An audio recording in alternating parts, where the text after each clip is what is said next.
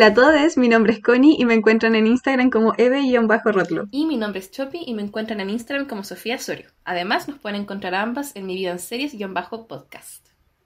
Hola Chopi, y hoy tenemos una invitada, pero antes de saludarla igual eh, deberíamos presentarla. Quizá primero, eso sí, dar una pequeña explicación porque siento que la gente está esperando una invitada, pero trajimos otra invitada.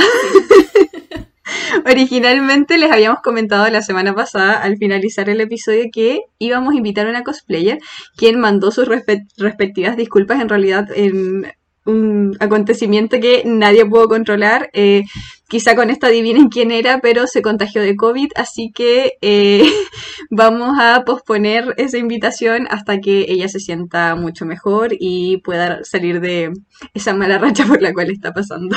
Sí, terrible, pero de todas maneras va a llegar al podcast igual, así que eso sí nos emociona muchísimo y esperamos que se recupere. Eh, por mientras trajimos a una invitada que para mí es muy especial, Connie. ¿Quieres que te cuente por qué? Sí, por favor. De hecho, para mí creo que igual es muy especial y me encanta que sea nuestra primera invitada. Cierto, a mí también me encanta. la persona con la que vamos a conversar esta semana y que, claro, y justo es la primera, qué, qué honor más grande. Eh, es mi mejor amiga de todo el universo. No solo es mi mejor amiga, sino que además es la persona más maravillosa que yo conozco. No porque sea mi mejor amiga, sino que es mi amiga porque es maravillosa. Ese es el orden de las cosas. Eh, vamos a hablar con mi amiga Carola, que es estudiante de Derecho, que también la pueden seguir, de hecho, en sus redes sociales, como son mis derechos y bajo en Instagram, donde nos entrega mucha información relevante, de hecho, de cosas que nos interesan, creo que a todas las personas de Chile, Connie. no solo a los estudiantes de Derecho, sino que entrega mucha información bacán, así que la dejo para que se presente y nos cuente un poco de ella y de lo que hace. Muchas gracias, chicas. Hola a todos, como dijeron las cabras, mi nombre es Carola. Em, empecé esa cuenta hace poquito, un poco para hablar de la carrera de derecho, de dar datos em, de trabajos, pasantías, pero también datos de la materia. La verdad es que es una cosa que me apasiona muchísimo, así que decidí utilizar mi, mi tiempo y mi adicción a Instagram un poco en eso. Eh, y gracias igual por la invitación. Para mí esto es una experiencia completamente nueva, no son cosas que se me dan muy bien, así que nada, pues voy a dar todo de mí. Maravilloso. Un gusto tenerte, amiga. sí, un gusto tenerte, Caro. Y eh, reforzar igual lo que dijo la Caro de, esta cuenta de Instagram. Yo empecé a seguirla, la verdad es que yo no soy estudiante de Derecho, pero aún así sube información que eh, es interesante, yo creo que como de manera transversal para los chilenos. Eh, claro, quizá el público al que está más orientado son los estudiantes de Derecho, pero igual la Caro fue la que me recordó que tenía que apoyar iniciativas en, en la... En, ¿Cómo es que se llama? La Constitución. Iba a decir Asamblea Constituyente y no, pues no era eso. Para que vean cuánto necesitamos este tipo de información. claro. De hecho, este es un tema esta semana que también tiene mucho que ver con nuestra amistad con la Caro. Porque la Caro no, no es cosplayer, partamos por ahí. Oh, sí, por favor, dejemos eso claro para que no se decepcionen después. Eh, a mí me decepciona un poquito, estoy intentando pasarla a ese lado. Pero esta semana, como la cara no es cosplayer y no está en otaku, eh, creo que has visto, bueno, creo que ha visto como Naruto. y, ni siquiera, claro, y, ni siquiera completo. Sí, soy un desastre en eso, lo siento mucho. Pero tengo hermanas chicas y ellas sí se están poniendo al día por mí. Está bien. Está bien, lo acepto, sí, está bien. Yo a las niñas las voy a convertir en cosplayers, pero con la cara no alcanzo a hacer ese trabajo. Entonces, eh, esta semana vamos a hablar de una serie que para nosotras es súper especial y que además la considero una serie así como pilar de nuestra amistad y de nuestra, de nuestra humanidad también, porque siento que eh, miramos la serie y luego existimos, y sería Friends. Friends, así es. Por no decir la mejor serie de todos los tiempos. De todo el planeta y el universo entero, bueno. Qué gran serie. Qué gran serie. Y de hecho, eh, la Caro me está visitando aquí en Alemania y literal la estamos viendo todos los días con él. es como que nos sentamos a comer y es como, Friends, Friends. Así que todos los días se ve en esta casa. Totalmente. Friends para la cena, Friends antes de dormir, Friends en los tiempos muertos, Friends siempre. Bueno, en mi caso, yo no veo la serie todos los días, lamentablemente, supongo. porque, no, porque, eh, por ejemplo, en este momento estoy viendo otras series, soy más de ver monitos generalmente todos los días, como series viejitas del Cartoon Network, eso es como lo, lo que veo todos los días. Eh, pero sí hubo una época en mi vida en la que vi Friends todos los días, yo diría que al menos por un año. Y eso fue eh, mientras vivía con mi papá en Fresia. Eh, porque mi papá tiene la costumbre de dejar la tele incluso cuando no estamos en la casa, porque dice que si nosotros no vemos tele, la van a, las gatas ven tele, no se tiene como esa teoría de que la, la tele como que va a permitir que las gatas no se sientan solas, una cosa así. Entonces, como la tele siempre está prendida, siempre la dejamos en un canal que haga como ruido de fondo, por así decirlo. En algunas épocas ha sido el History Channel, en algunas épocas ha sido el Fox con los Simpsons, eh, pero por una época también fue el Warner y ahí fue la primera vez que vi Friends, cuando era más chica. Eh, y vivía sola con, con, mi papá y con mi hermano. eh, porque daban estas como maratones, como de los Ah, episodios que de hecho colocaban los episodios en orden. Entonces, si bien yo desde chica sé que existe una serie llamada Friends que eh, empezó de- incluso desde antes de que yo naciera, eh, más o menos por ahí por los 12, 13 años fue la primera vez que pude eh, verla como en orden, en el orden en el que habían salido los episodios para poder entender la historia. Eh, así que eh, igual me parece interesante porque yo creo que al igual que mucha gente que nos debe estar escuchando, si bien no me considero fanática de Friends, me sé los chistes, me sé los memes, como que puedo completar frases. Cuando me dicen en tal episodio, yo sé qué pasó en ese episodio, porque era, fue como el ruido de, de fondo de mi preadolescencia y de mi adolescencia.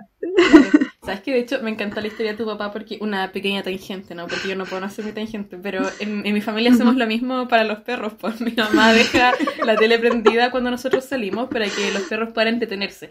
Y la cosa que más me gusta de esto es la preocupación de los adultos de la casa con la programación que miran los perritos, pues porque mi mamá solamente le deja a los perritos dos tipos de programas, o el Discovery Kids, porque son bebés por supuesto, o les pone las maratones de novelas mexicanas que dan en la red. Por y eso la 13. Emi es tan Es dramática. porque- por eso, pues, mi, mi perrita se llama Emi y es una persona súper intensa y dramática porque ella es una fanática absoluta de la Rosa de Guadalupe, eh, es mujer, historias de la vida real, pedazos de serie que me encantaría encanta. comentarlas en un episodio. ¿eh? Dijiste persona, ni si, la Emi debe empezar que es tu hermana chica. En todo caso, yo defiendo la idea de persona no Ah. humana en los animales. Sí, mi, mi amiga me explicó que la Emi sí puede ser persona, no es un humano, pero es una Sí, persona. puede ser sujeto de derecho según el derecho. Oh, qué interesante. Sí, así Oh, me que encanta te vas a ir ubicando, Connie, porque las gatas también son personas. Así que vamos a parar aquí, por favor, con los insultos, los comentarios despectivos hacia las personas animales, ¿ya? Sí, pero qué buen fenómeno ese de, de los papás como buscando la programación, pues porque en el tuyo son como bebés, entonces es Discovery Kids. Mi papá trata a las gatas como adolescentes en el fondo, como si fuesen sus hijas adolescentes. Claro. Ah, Entonces por eso es el Warner, el History Channel, para que no, aprendan un y- y poco, mi parte Favorita, mi parte favorita es que la perra mira un matinal específico, po, porque sí, no, sí, es verdad. Si mi mamá dice que a la perra le gusta mirar a Julito César, entonces, Más encima, Julio César. pero po. es que a la Emi le gusta Julio Ya, César. Por El J, sé que le dicen. Después de las telenovelas de Julio César, no me sorprende su actitud en la vida. Oigan, ya, no vamos a juzgar los gustos de de mi perrita, pero la cosa es que cuando mi mamá se levanta en las mañanas, la perra queda acostada en la cama de mi mamá, mirando a Julito César pues, todas las mañanas, entonces son como rituales de familia, pues. Y cuando salíamos, yo me acuerdo que mi papá le prendía la tele en cualquier canal y mi mamá le decía, pero cámbiale el canal si tú sabes que ella mira a Julio César, así como, ¿qué estás haciendo?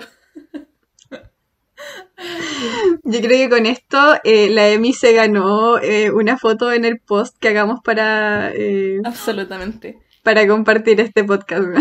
Sí, y, y la gente, cuando esté escuchando esto, va a poder ver la foto de mi perrita, que más encima tiene foto de meme. De hecho, eh, todos los que sean Sí. amigos cercanos ya saben que yo tengo un pack de stickers de WhatsApp de mi perrita. Y Yo lo solamente uso. los ocupo. sí, la, la Connie lo usa. solamente lo ocupo con gente que se lo merece, porque no todos se merecen a la Emi, po. Ah, chuta, yo lo ocupo con todos. Sí, sí, está Perdón, bien. quizá yo, yo No. popularice a tu perra O- quizá en algunas partes. con todos, con yo quiero que la Emi sea famosa. De hecho, estamos ahora pensando en mi familia hacerle un Instagram para que ella pueda ser influencer, porque yo siento que ese es el siguiente paso en su carrera. Es que la que tú tienes razón, tiene cara de meme la Emi. Sí. Es que tiene una cara como de drama y como de estar constantemente mexicana. estresada o Criada angustiada por, por la de algo. Guadalupe, po, weón. Criada por la moral cristiana. Ese es el tema. Sí. Eh, bueno, a ella la verdad es que no le gusta Friends. No, nunca pude hacerla enganchar. No, no es su tipo de humor, lo encuentro un poco estúpido. Dice que las series gringas son bien, bien ridículas. Así que si a alguien no le gusta Friends, sepan que igual los entiendo, ¿ya? Tengo gente en mi familia como la Emi que, que no, no apañan con esta serie. Eh, pero me gustó igual que, si bien tú no eres como una persona fanática loca de Friends, como somos algunas otras personas, no, que no sus nombres. Claro, para no delatar a nadie. Eh, igual eh, está como en tu conciencia que existe esa serie y puedes Mm. cachar como todos los chistes porque siento que eso es como testamento de lo popular que es la serie al final, po, ¿cachai? De que ha quedado como en el subconsciente cultural. Claro, y yo dije, es como ruido de fondo un poco de mi adolescencia, pero yo Sí. creo que Friends y junto con otros como sitcoms igual es parte de mi personalidad de alguna manera, como Totalmente. que digo, no, no soy fan de Friends, pero igual es una serie que ha sido como elemental en mi vida, porque de ahí salen muchas cosas incluso de mi personalidad. ¿Y quién no? Todos somos alguien en Friends. Sí, todos somos alguien o un pedacito de cada uno también. Sí, ya, qué poético. qué Qué lindo. A veces. De hecho, amiga, me gustaría que, que tú nos contaras un poco por si hay alguien en este mundo que no haya tenido la inmensa alegría y privilegio de ver Friends todos los días, cada día de su vida, que nos contaras de qué se trata. Así, cuéntanos la completa, cuéntanos hasta el final. Uh, qué difícil. Ya, ustedes me van a ayudar entonces a complementar un poco, porque son tantas historias, están tan entrecruzadas, eh, y por supuesto son mini historias dentro de esta gran historia, que es difícil decirlo con tanto detalle. Pero para comenzar, es una serie de seis amigos, tres mujeres y tres hombres, y la serie parte con una crisis que tiene una de ellas, que es Rachel, que arranca de su boda, llega a una cafetería buscando a una vieja amiga de ella que tenía cuando iban en el colegio, cuando iban, como entre comillas, lo que es college en, en Estados Unidos. Eh, la busca un poco para pedir ayuda, para pedir orientación, eh, y ahí parte, parte la historia. Eh, su amiga tiene un hermano, que es Ross, que a la vez tiene un amigo también de, de la universidad que vendría siendo Chandler, que vive con otro sujeto, que es Joey, al frente del departamento de Mónica, y luego Rachel, que, que también se muda para allá. Y luego está como este, esta, esta tuerca un poco perdida, pero que también encaja muy bien en la serie, que es Phoebe, eh, que es la extravagante o la, la rara del, del grupo.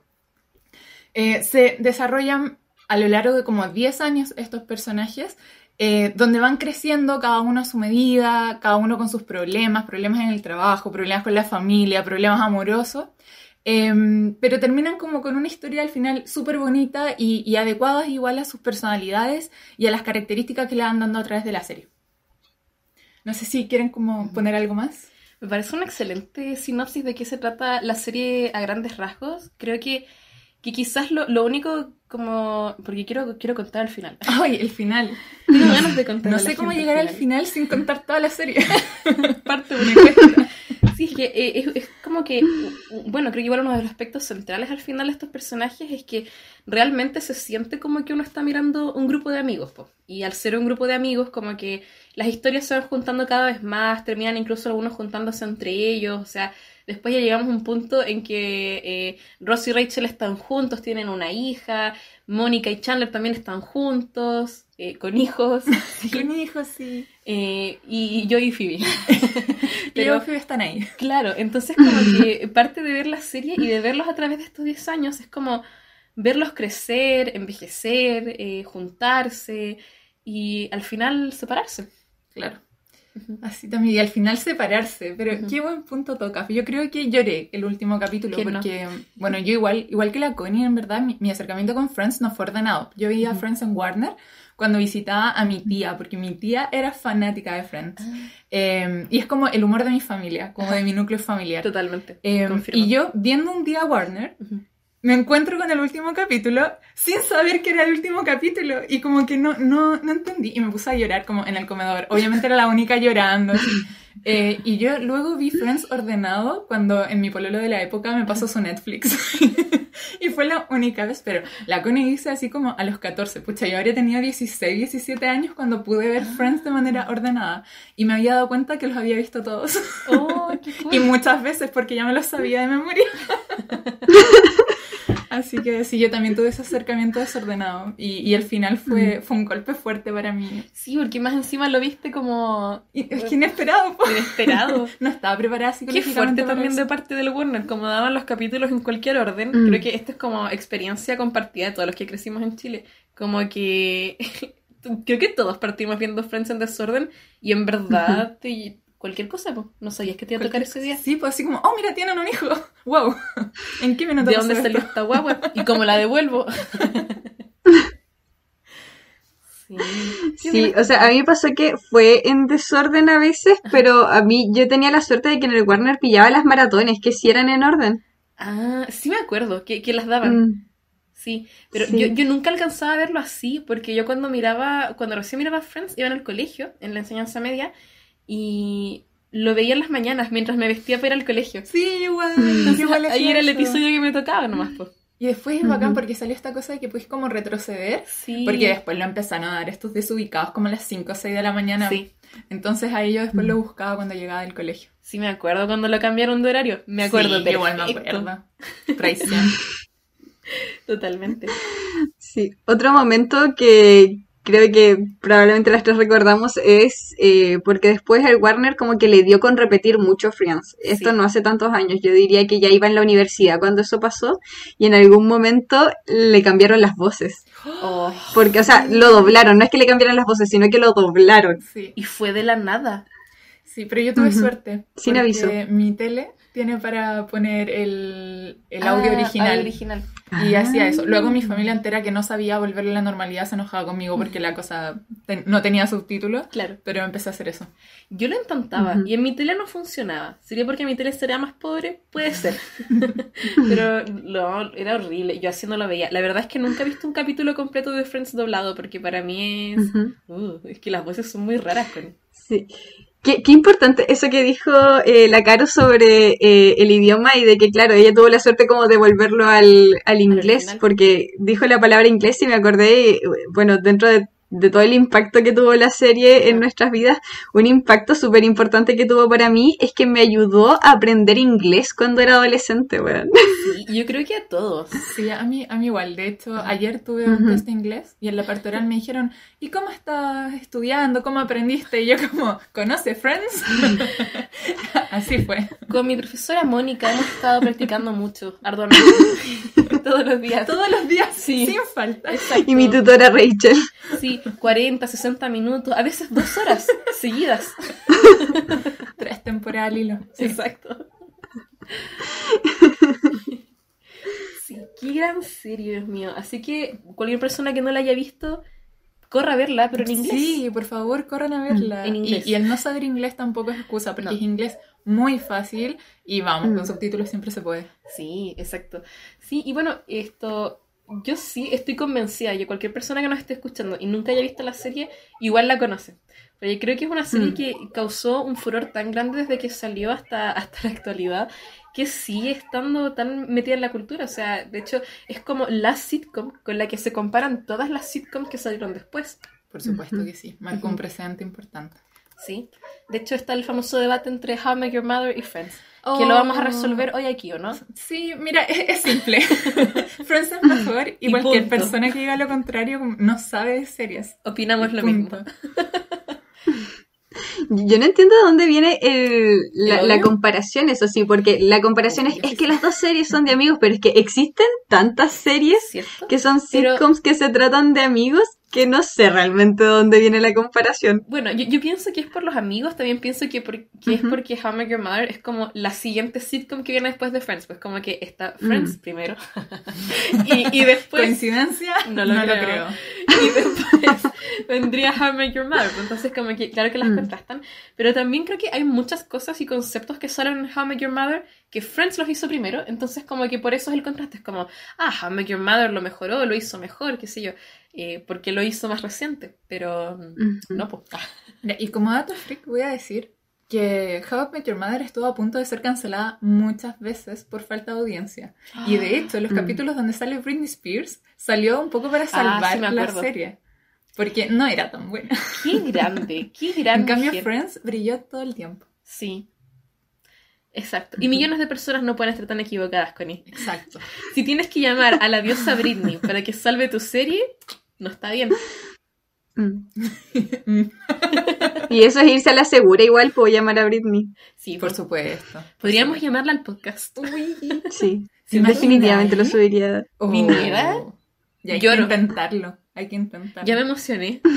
Voy a Es que yo me pasaría chillando todo el episodio. ¿cierto? Yo... eh, Como que no podría hablar con ella, solo no, chillaría. yo sí podría porque me he preparado toda mi vida de diosa a diosa. Yo estaría como, Britney, qué bueno hablar con altura de miras con alguien por fin, así como con mi parpo, con mi igual.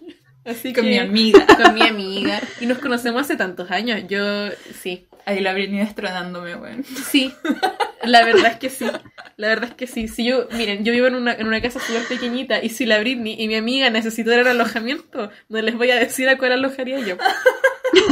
Dejaré esto en el podcast cuando lo edite por si acaso, por si la Britney creo. lo escucha. Te creo totalmente. ¿Cierto? Tú también lo harías. Puede ser. Sí, y si no lo hicieras me enojaría. Muy Muy bien. Bueno, eso con las comparaciones, en realidad, como tú dices, Friends se compara básicamente con todas las sitcoms que salieron después y si se trata de, de un grupo de amigos, que de hecho después fue como una corriente popular, diría yo, entre las sitcoms, eh, es como peor, o sea, eh, yo creo que eh, How I Met Your Mother en el fondo tuvo como la mala cueva de que en algún momento, eh, y ni siquiera cuando salió, como que en algún momento se popularizó tanto, yo creo que al igual que como le pasó con Warner, fue porque Sony la empezó a repetir mucho en la tele y todos podían verla. Eh, creo que tuvo la mala suerte de que le pasó eso, como que llegó a ser Sí. popular y entonces fue como ya, si es una serie de amigos, entonces tenemos que compararla con Friends, que encuentro que es una competencia súper injusta igual. po. Sí, pues, sí. No, pero, pero para, para, ya, para equiparar un poco la balanza, yo lo que sí rescato de How I Met Your Mother es que tienen como una historia un poco más profunda. Como que hay una historia detrás. Sí, Eh, sí. Pero los chistes, please. Friends es mil veces mejor. Sí, eso sí. Sí, A mí me sacan carcajadas, de verdad, así como de adentro.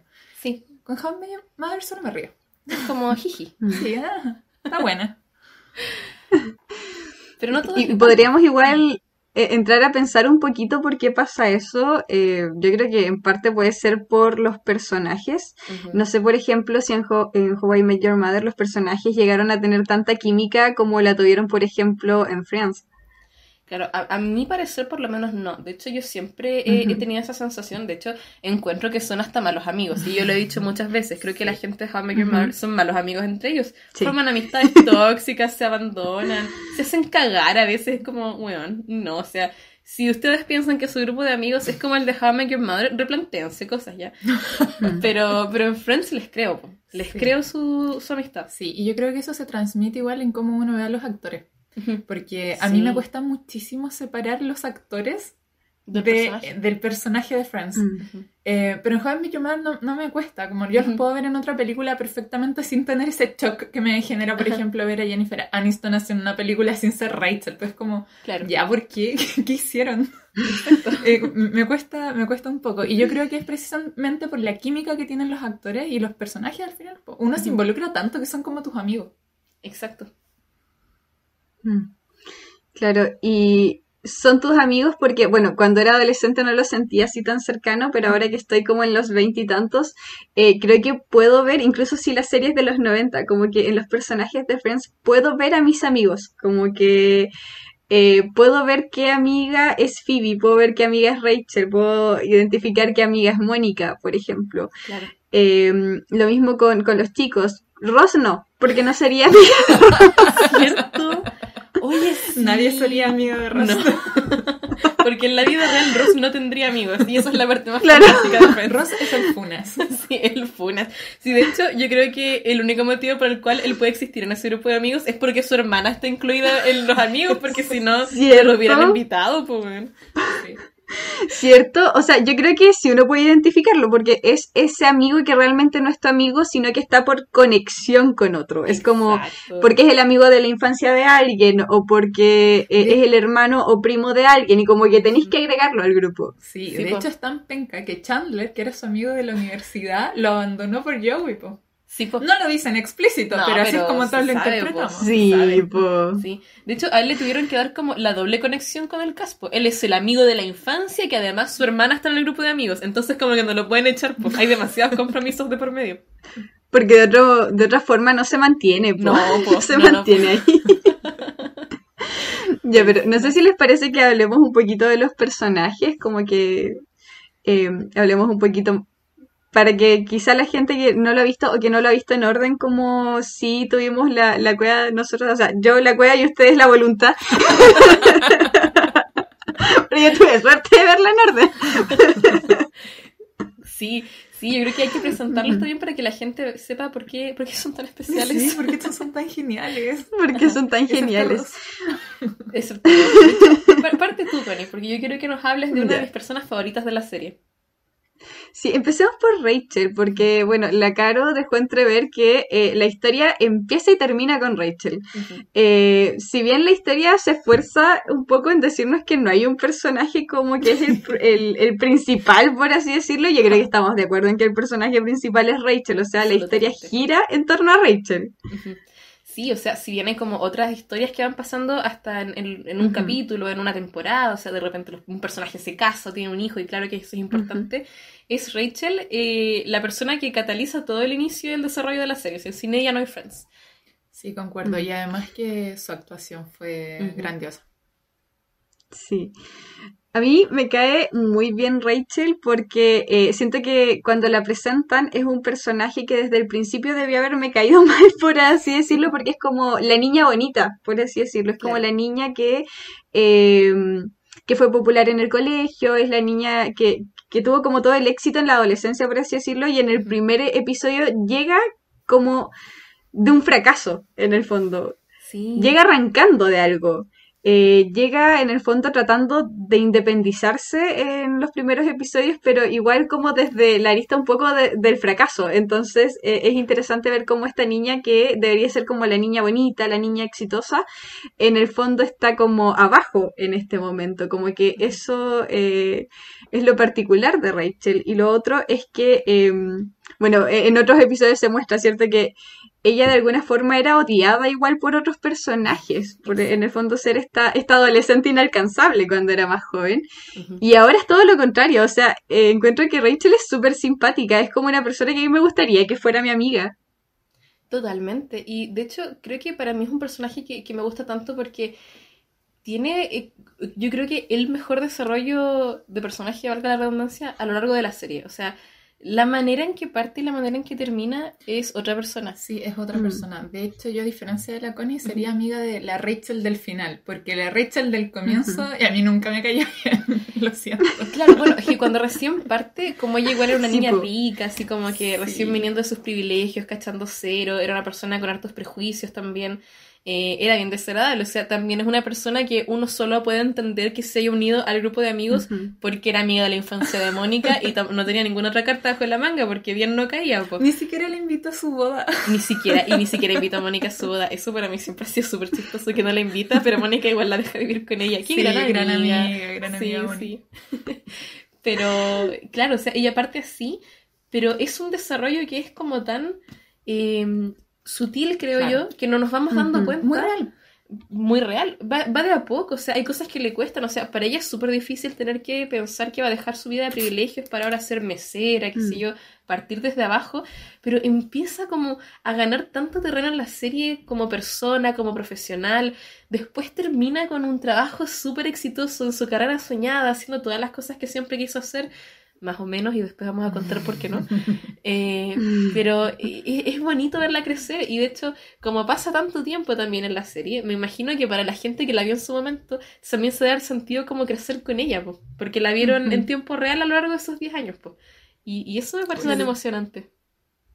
Y, y al menos para mí tiene mucho sentido eh, haber empezado, o sea, empezar a ver la serie adolescente en la adolescencia en donde uno de hecho es muy egocéntrica. Sí, po, Incluso totalmente. la gente que no es como popular o como la bonita del curso, hay cierto egocentrismo eh, en la adolescencia que, que es súper chistoso, pues, y por eso después uno como que le, le da cringe ver sus fotos de, del pasado o recordar las weas que hacía cuando era adolescente, porque luego uno se va despojando de eso, pues. Entonces me parece interesante esto que dices como de ir creciendo con Rachel, porque siento que le pasa algo similar, pues, o sea, eh, yo creo que si ella pudiese ver cómo era en los primeros episodios, igual como que le daría vergüenza. Totalmente. Y de hecho creo que como que se ve un poco, porque cuando la visitan sus hermanas, que son personas que no han hecho ese crecimiento, porque siguen viviendo su vida de privilegios, a ella le dan vergüenza ajena a sus hermanas. O sea, es como Sí, verse reflejada, como que no puede creer que ella también salió de ahí. po. Entonces, es bacán. Sí, alto personaje Rachel. Pero no todos son tan grandiosos personajes, ¿sí o no? Cierto, y podría entrar con Ross para esto, porque, bueno, aquí ya las tres amamos a Rachel y el hecho de que haya terminado con este personaje, yo creo que es algo que jamás le vamos a perdonar a los directores. Nunca. Ross es el Funas. Ross hace todo mal. Es el personaje más machista de la serie, pero por lejos. Y, y de hecho Rachel termina eh, rechazando un gran, gran trabajo para quedarse con Ross cuando nunca la mereció. Jamás, jamás, jamás. Ujú. Eh, bueno, Ross, como dijimos, era hermano, es hermano de Mónica. Eh, es un paleontólogo con una profesión súper divertida. Sí. Eh, y amigo de toda la vida también de Chandler. Pero ¿qué pasa con Ross? Ross es el nefasto del grupo al final. Eh, a pesar de que todos se ríen de eso, nunca o, o pocas veces pudo como salir de ese personaje odioso machista. Eh, Ross comienza eh, la serie divorciándose de su pareja que le cuenta que era lesbiana eh, y que fue todo un proceso doloroso también para él aceptarlo porque, eh, bueno, era su esposa primero, pero segundo también siempre tuvo esta rivalidad con la mujer por la que lo dejó. Porque él necesitaba como permanentemente estar mostrando su hombría y el hecho de que una mujer como que lo haya despojado de esa, de esa posición siempre fue algo que le dolió mucho. Sin embargo, igual se, se muestran como evoluciones, por ejemplo, cuando eh, su ex esposa se casa, ¿verdad? Con Carol, o sea, Carol se casa con Susan, eh, él la lleva como del brazo al altar porque los papás de, Carol como no querían asistir y él como que demuestra el apoyo en eso, pero toda la serie igual sigue con esta rivalidad y esta molestia al final de que lo hayan dejado por una mujer también, creo yo, al menos yo lo veo así. Eh, y la relación con Rachel también es súper tóxica, es tóxica toda la serie. Eh, en verdad como que no sabría por qué lado partir porque todo lo que hace lo hace mal. De hecho, hoy día estaba viendo un capítulo en el que le gritó a Rachel porque se estaba demorando en arreglarse, ¿te acordás? Ay, sí me acuerdo de eso. Y no solo le grita, pesca los zapatos y los tira y estaba delante de todos sus amigos. Y yo decía, yo, yo en su lugar lo mato, es que lo mato, o sea, es que no hay vuelta atrás, como ni un perdón es suficiente. Exacto. La única respuesta era el homicidio ahí. No, no queda otra. Porque más encima es un personaje que es tóxico con todos, en mi opinión. Tóxico con sus Mm. amistades, en todos sus relacionamientos románticos. De hecho, no olvidar, no olvidar las épicas veces en que este weón salió con una alumna de su clase eh, o acosó sexualmente a su prima. Lo de la prima. Ross es cuico, Es un facho. es un facho cuico Oh. santiaguino, Exacto. Sí. totalmente. Sí. Sí, estoy completamente de acuerdo. Eh, Rosa es el personaje como más desagradable, por eso yo incluso dije, menos Ross, yo no sería amiga de Ross, o sea, No. Es que encuentro que ese grupo tiene que aprender a colocar límites igual, weón. Siento que esa es como, si uno pudiese aconsejarlos, es como, debieron haberle colocado límites a Ross desde el principio, porque Exacto. Eh, uno entiende que todos los personajes tienen un crecimiento, o sea, estamos hablando que Rachel igual eh, es como esta niña cuya en desgracia en el fondo, que va aprendiendo eh, a ser más independiente, a ser menos egocéntrica, eh, pero Ross incluso teniendo caídas eh, de la, por la forma en la que es, en el fondo, porque eso sí, la serie igual castiga este comportamiento, en el fondo tampoco te están diciendo, no, si es normal que este buen sea así, eh, aún así como que no hay crecimiento, uno pensaría No. que después de tantas hecho, caídas debería ser distinto. Diría que es uno de los personajes que tiene el, el peor retroceso quizás en serie, porque claro, lo- los demás personajes igual vamos a comentar algunos que igual tienen como un retroceso súper estúpido en- Mm. dentro de la serie, Pero el de Ross para mí es fuerte porque en la primera temporada, cuando están como todos saliendo de, del nido, en definitiva, porque ¿cachai? Son todos como pollitos, así todavía están como. Nos acaban de presentar este grupo de amigos. Y Rachel viene saliendo, ¿cierto? Como de, de, este, de esta vida de princesa que ella llevaba y que se acaba de pegar una caída súper grande y la están recién acogiendo. Ross hace el papel del nice guy cuando ella recién llega, como el pobre chico bueno que siempre estuvo enamorado de ella, pero como ella era popular y hermosa, jamás lo pescó. Entonces, para mí, Ross es una representación de todos los nice guys que uno conoce en la vida real.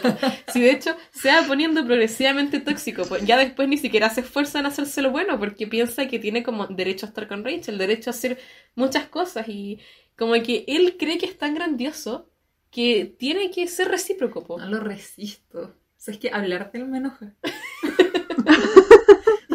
es, que, es, tan real. Hay gente así, po. Yo, bueno, para mí es todo un tema. O sea, para mí este weón me recuerda eh, a un amigo que yo tuve. A un amigo que era mi mejor amigo. En pasado, por cierto. En pasado, porque como yo no soy una persona tóxica, lo cancelé, pues. Cortaba mi vida. Está hasta bloqueado el podcast. Pero este, este ser humano eh, también pues, era como un nice guy al principio, enamorado de una, porque obvia, o sea, por favor, lo culpamos, no. La verdad es que no. No puedo culpar a ese hombre de eso. Pero, onda, siempre pensé que éramos amigos, pues, y termina metiéndose en una de estas cosas que para mí son cultos. Esto para mí es como un culto religioso, pero no secular. Uy, ya me acordé de quién hablé, estuve tratando de pensar. yo caché el tiro, yo caché el tiro. Y la que ni sabía, como una mirada. pero este sujeto se metió en una cosa como de coaching de conquistar minas, así... Eh, eso básicamente, pues coaching de cómo hacer que la minita sea tuya. Eh, cancelado totalmente, un tóxico total. Y siempre que veo este personaje de Ross me acuerdo de ese sujeto, porque la verdad es que tenía actitudes tan parecidas y que cuando uno lo ve en retrospectiva en la pantalla, uno que ha sido como no quiero decir la palabra víctima, pero uno que ha sufrido el tener que, encontrarse con esta gente en la vida, es como, es raro, es raro verlo. Y para mí es raro que ese buen tenga vida social. Estoy hablando de ambos, del personaje de, mi amigo. Eso te voy a decir, son los Ross de la vida real. Los Ross de la vida. Por eso me enoja hablar de esto. Entonces yo creo que... Un pequeño, Sí. Quiero hacer un pequeño paréntesis porque siempre que hablamos de este tema de los coaching, yo siento que es necesario mencionarlo. Eh, es una estafa, ¿ya? Eh, no van a lograr conquistar mujeres eh, si van a estos coaching. De hecho, va a pasar lo que le pasó al amigo de la Chop y van a terminar alejando mujeres. Totalmente. Así que si tienen, si tienen dinero, por así decirlo, y están pensando en invertirlo en ese tipo de coachings, yo lo que les recomiendo, y desde el cariño, no como desde una forma violenta, eh, inviértanlo en terapia porque sí existe terapia para aprender a relacionarse con otros. Si ustedes creen que tienen dificultad para relacionarse con mujeres, es algo súper válido y es algo que le pasa a muchísima gente. No solamente para relacionarse con mujeres, sino para relacionarse con la gente en general. Y eso sí se puede ver en terapia psicológica. Y uno puede crecer mucho gracias a eso. Así que eh, si se sienten un poco quizá atacados pensando en eso como, ya pues, pero yo tampoco sé cómo... Eh, cómo hablar con mujeres y, y nunca puedo relacionarme amorosamente con una por culpa de eso, eh, yo diría que es mejor ir a terapia en lugar de ir a estas cosas en las que lamentablemente cayó el ex mejor amigo de, la Sí, totalmente. De hecho, a mí una de las cosas que más me enoja de eso es que toman a gente que a veces es gente súper buena, gente que, mm. que, uno quiere mucho, ¿cachai? Que, que tiene cosas bonitas y los transforman en, en weas que uno no reconoce después, pues. Sí, pues. Así que eh, excelente llamado a la acción, Connie. Apoyo totalmente. Como persona afectada por Ross, apoyo, apoyo esa recomendación. Sí, gran recomendación. Chiquillas, yo hago todo lo que ustedes digan. Así que opino que quienes las escuchan también deberían hacerlo. Excelente. ¿De quién más podemos hablar? Porque Ross no está solo en la vida. Pues. Ahora vamos a hablar del motivo por el cual tiene amigos este El único motivo. Su hermana, Mónica. O Mónica, yo creo que es ya mi segundo personaje favorito, porque mi corazón siempre es de Chandler. Pero Mónica, Mónica es lo máximo. Mónica era gorda cuando era chica, ¿verdad? En el colegio, amiga de Rachel, que era como la queen de, del colegio. Entonces siempre estuvo como un poco opacada por su amiga eh, y siguiéndola a todos lados. Era como el ejemplo que tenía para, para toda la vida amorosa o cosas así que uno piensa cuando es pequeño. Eh, ella después baja de peso, podemos quizás hablar de eso más adelante, el por qué Chandler, eh, por qué lo hace. Eh, y cómo eso también repercutió en su vida, en su vida social, en su vida laboral, en su relación con sus padres también. Porque, por cierto, los papás, por algún motivo, aman a Ross, pero lo aman, entonces ella también... Alguien tiene que amarlo, Si no lo hace su madre, ¿quién? ¿Ah? ¿Quién? Pero Mónica igual se ve siempre súper opacada por, por, Ross y su super carrera y sus super logros. Em, aunque sus papás igual me caen muy bien en la serie, creo que es un gran aporte, pero la relación que tiene Mónica con su, con su mamá específicamente es súper complicado. Eso también se ve en la serie cómo se trabaja. Em, Mónica es chef, lo cual es bastante chistoso considerando su pasado. Una gran chef, por cierto. Eh, y nada, tiene como muchas relaciones. Mónica, de hecho, fue uno de los personajes más eh, criticados al comienzo de la serie por su vida sexual. Porque encontraban, mm. o sea, los hombres de la época hicieron una encuesta porque encontraban que era demasiado como fácil. Ni siquiera, sí, ni siquiera así como. No, no, usaron, no usaron como más eh, característicos, más adjetivos, pero dijeron que era una mujer fácil porque salía con muchos hombres. Entonces la primera pregunta que le hicieron en la época, estamos hablando de los 90, fue como, ya, pero si el personaje fuese hombre, ¿de verdad sería tan terrible que saliera con tanta gente? Y creo que es una de las cosas también rescatables de la serie, eh, porque acá los personajes femeninos salen, o tienen muchas citas, o tienen muchas parejas, casi tanto o más como, como lo tienen los personajes hombres. Así que nada, Mónica, gran, personaje para mí. También es obsesiva compulsiva, por supuesto. no podía faltar. Ordena y limpia todo, organiza absolutamente todo, con lo cual me siento muy identificada. Así que, que no, la TKM mucho. Otro gran personaje. Hablaste de este tema como de las citas que tienen, especialmente los personajes femeninos, y me encanta porque al final igual uno va entendiendo que este tema de las citas y de los novios es un recurso para invitar a otros invitar a otros actores en el fondo. Sí, pues sí, al final las trataban de fáciles y necesitábamos una excusa para meter a Brad Pitt en ese pedazo de capítulo de la serie, pues sí, hubieron actorazos, actorazos. Pero sí es súper llamativo, por ejemplo, que, que, los hombres en ese momento hayan hecho esa crítica, porque también está el mm. personaje de Joey, por ejemplo, en la serie, que fácil, fácil, fácil, pues como la tabla, el uno pobrecito, pues ahí pienso que él se levanta y está acostado con cinco minas distintas y no se acuerda de, de cuál es cuerpo. Pero nunca me imagino que eso no fue punto de crítica, Por supuesto, y eso que Joey es como mujeriego desde el capítulo uno. Sí, y en el caso de Mónica, eh, yo siempre sentí que ella salía, como que era algo más serio que lo que, lo que hacía yo, y entendía, para mí el personaje como promiscuo de, la serie siempre fue yo, y... Sí, lo es. Sí, es que mucha honra. Claro, es, curioso eso, porque en verdad ella salía con harta gente, pero andaba con la intención de buscar como a su soulmate, porque ella andaba buscando una mm. pareja. Claro. Y además que, aunque no lo hiciste ¿Qué, ¿qué les importa? ¿Qué tanta ¿Y qué tanto? ¿Qué tanta Así es. Sí. Estoy de acuerdo. Y no, no podemos sí hablar de Mónica sin hablar de mi personaje favorito de la serie. Por supuesto. mi personaje favorito, por no decir el segundo protagonista de la serie, Chandler, man. Alto personaje. ¿Cómo describir a Chandler? el novio que todos queremos. Sí. Ah, ya, es un excelente comienzo. Sí, es el novio que todos queremos. A mí me encanta este personaje, yo me identifico mucho con él porque siento que es un personaje lleno de ansiedades y lo que más me gusta es que lidia con todos sus traumas y sus ansiedades a través del humor. Y, me siento absolutamente representada. Eh, de hecho, creo que, mi amistad con la Caro también parte por eso, porque ambas somos personas que lidiamos con el trauma haciendo chistes, si no, no nos hubiéramos conocido. Eh, entonces, siempre me ha encantado verlo en la serie porque siento que a través de él puedo canalizar eso igual. Eh, es un personaje que es bien especial, igual viene como de una familia súper particular. Su mamá es escritora de novelas eróticas, su papá eh, es una mujer trans que hace su show en Viva las Gaygas. por lo tanto, no solo es un gran personaje, sino que tiene a los papás más fabulosos de todas las sitcom, por no decir de todas las series del mundo. Sí. Eh, él también, por supuesto, que, que, lucha con muchas cosas relacionadas a eso. Es un weón que es súper como... Le cuesta hablar con las mujeres al principio. Eh, también rechaza mucho el compromiso, todo le da terror. Como que siento que está lleno de preocupaciones y trancas. Y una cosa que me encanta es el crecimiento que tiene atrás de la serie. Yo, para mí, los dos personajes de toda la serie que tienen el mejor desarrollo son Rachel y Chandler. O sea, Al principio de la serie nos entregan a Chandler, que es un weón que, como decía, lleno de miedos, de ansiedades, de preocupaciones, que a veces es incluso un poco cruel consigo mismo o, con los demás, que tiene hasta como comportamientos autodestructivos a veces sin querer. Em, pero empieza como a agarrar confianza y agarrar terreno a lo largo de la serie. Siento que sale un poco del cascarón, se atreve a hacer cosas que no se hubiera atrevido al principio y al final termina convirtiéndose, como decía la Connie, en el novio que todos queremos tener. Y no es por cómo es él al principio, sino por todo ese trabajo personal que hace.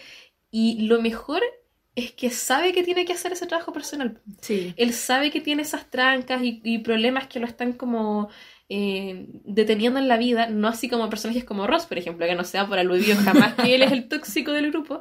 Chandler sabe y, y siento que él hace un trabajo activo por mejorar día a día, pues si eh, es de, no sé, por ejemplo, cuando vemos ese episodio donde él era joven y se ríe de Mónica por ser gorda, eh, cuando él se acuerda de eso de grande, porque lo tenía totalmente bloqueado y olvidado, le da mucha Sí. vergüenza y pena y rabia Él- consigo sí, mismo. hoy no me acordaba de eso. Qué, qué real, qué gran hombre. Es, es un gran hombre, pues ha cambiado mucho, incluso se, se avergüenza también de las cosas que, que pasaron antes.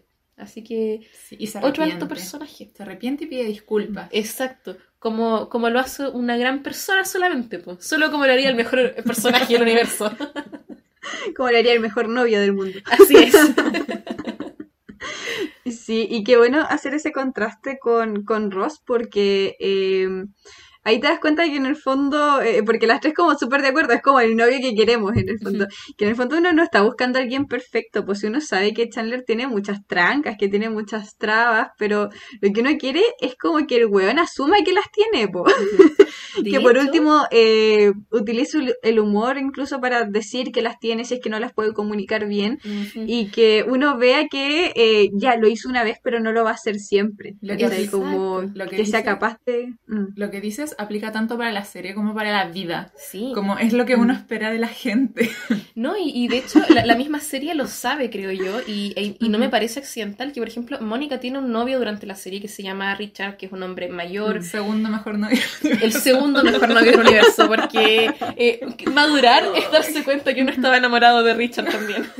Aunque a mí ya me gustaba Richard en la enseñanza media, debo decirlo. No, a mí me Sí. gustó así No, no, no, en, a mí me en la gusta. universidad. Es que, no sé, creo que era la voz en mi caso. Es que cuando Richard le hablaba a Mónica era como, "Ah, llévame. Tómame. Pero ella sale con este hombre mayor que es un hombre súper resuelto en la vida, que por donde lo mires es un, igual es un novio perfecto, pues lo tiene todo. Seguridad financiera, partiendo por ahí. Médico. es médico. Es un hombre maduro, es un hombre divertido también. Tiene como muchas aristas, es un hombre muy completo. Eh, pero ellos terminan separándose en un momento de la serie porque, bueno, Mónica quería hijos y él no, etcétera, etcétera. Vuelve él a buscar a Mónica como hacia allá, más cerca al final de la serie, cuando ella está saliendo con Chandler. Como siete temporadas después. Sí, como que se arrepiente siete temporadas después, vuelve por Mónica, le dice, ahora te voy a dar todo, estoy dispuesto a casarme contigo y a tener hijos. Pero Mónica está proleando con Chandler. Y Chandler todavía es un weón que está haciendo trabajo personal, o sea, él no ha llegado así como al nivel de Dios de Olimpo por el que está Richard. Pero Mónica decide quedarse con Chandler. Y siento que es como una decisión que todos podemos entender y apoyar. O sea, uno no dice así como, mira la weá que hizo dejando a Richard por este culeado ansioso. No, mira lo que te perdiste Claro, era médico, ¿no? Uno ni sabe en qué trabaja Chandler, pero puta, gran hombre. Me encanta, me encanta que nadie sepa qué hace. Y no necesitamos saber, porque basta con su gran personalidad y su trabajo personal, Connie. Yo, hay una weá que me enamora y son los hombres que trabajan en sí mismos, weón. Los hombres sanos, Los hombres sanos. mentalmente sanos. Sí, sí. Bonito eso, ¿eh? Mm.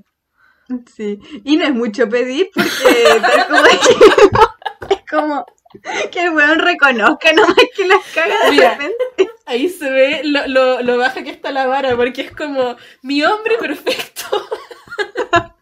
es un hombre Trabaja en sus errores. Sí, un hombre con- trabajando en su salud mental, weón. Un hombre que reconoce cuando se equivoca. Se respeta a sí mismo y a mí. Ese es donde está la vara. Pedimos el mínimo, Deberíamos señores. pedir más. Pedimos el absoluto mínimo. Ustedes pagando coaching y una, una quiere el mínimo. Ay, pero ahí pues van esos coaching que le enseñan a qué a hacer mucho menos que el mínimo. Exacto, exacto. Los enseñan a hacer Ross cuando una quería a Chandler. Chandler es un weón que iría a terapia, po. Él iría a terapia en vez del coaching. Ay. Y bueno, cuento también de por qué. eh, no, ¿cómo lo puedo decir? Chandler no, no está solo tampoco en este grupo de amigos. Porque como en todo grupo de amigos, que es muy grande, creo yo, pasa, que uno tiene un amigo que es más cercano a uno que el resto, ¿no? Sí, el amigo más amigos que los otros amigos. Exacto. Sí. Exacto.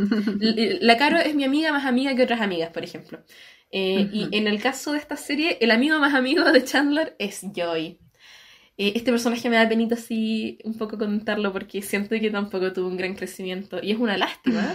Porque la verdad es que parte como un personaje bastante interesante. Joey eh, es un actor intentando surgir como actor. O sea, uno lo, lo conoce así como en el pic de la mitad de los 20, ¿cierto? Como intentando hacer algo con su carrera, como estamos todos. Pero más encima, él está en un campo que es súper difícil. O sea, pasa la mayor parte de la serie desempleado, le cuesta llegar a fin de mes. Eh, además, otras cosas que lo destacan es como...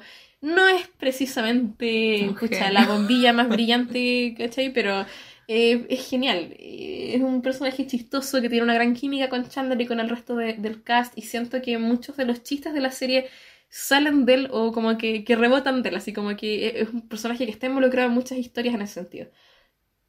Pero, como no es el personaje más brillante, una de las tristes cosas que pasa con Joey es que parte siendo como un huevón normal que no es brillante a convertirse en una persona que, que con la que no se puede ni tener una conversación. O sea que llega, los, los escritores, la verdad, lo atontan tanto que como que ya él no sabe hacer ni cosas básicas. Entonces como que sigue siendo chistoso, por supuesto, pero... Pero no tanto, porque No tanto. al- al- en las últimas temporadas ya te choca un poco. Es como, Sí, ya es demasiado. Es too much. Sí, o sea, como que literal le cuesta como... Es que, es que son cosas básicas del ser humano. Sí, es como, no sé, caminar. Literal. Y, y ustedes van a decir, qué exagerado lo que dijeron las chicas, pero es que mírenlo. sí. No sé qué, qué opinas tú de Joey, Connie. Pucha, es un personaje que me hace reír nomás, po. No es un personaje que, al que yo le tenga muchísimo cariño, como si me pasa con otros, po, como si me pasa con Chandler, como si me pasa con Rachel. Eh, me pasa tanto con Joey como, y, y un poquito menos, eso sí, con Phoebe, que siento que son como caricaturas un poco. Sí, sobre todo hacia el final de las temporadas. Sí, o sea, yo- al que principio creo que partieron como personas excéntricas, pero terminan...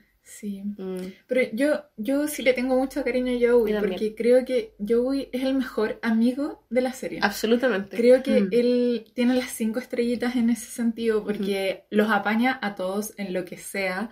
eh, perdona a, a sus amigos cuando se mandan cagazos con él. Cagazos importantes. Chandler se metió con la ex y se comió a la hermana. Y Joey perdona ambas cosas.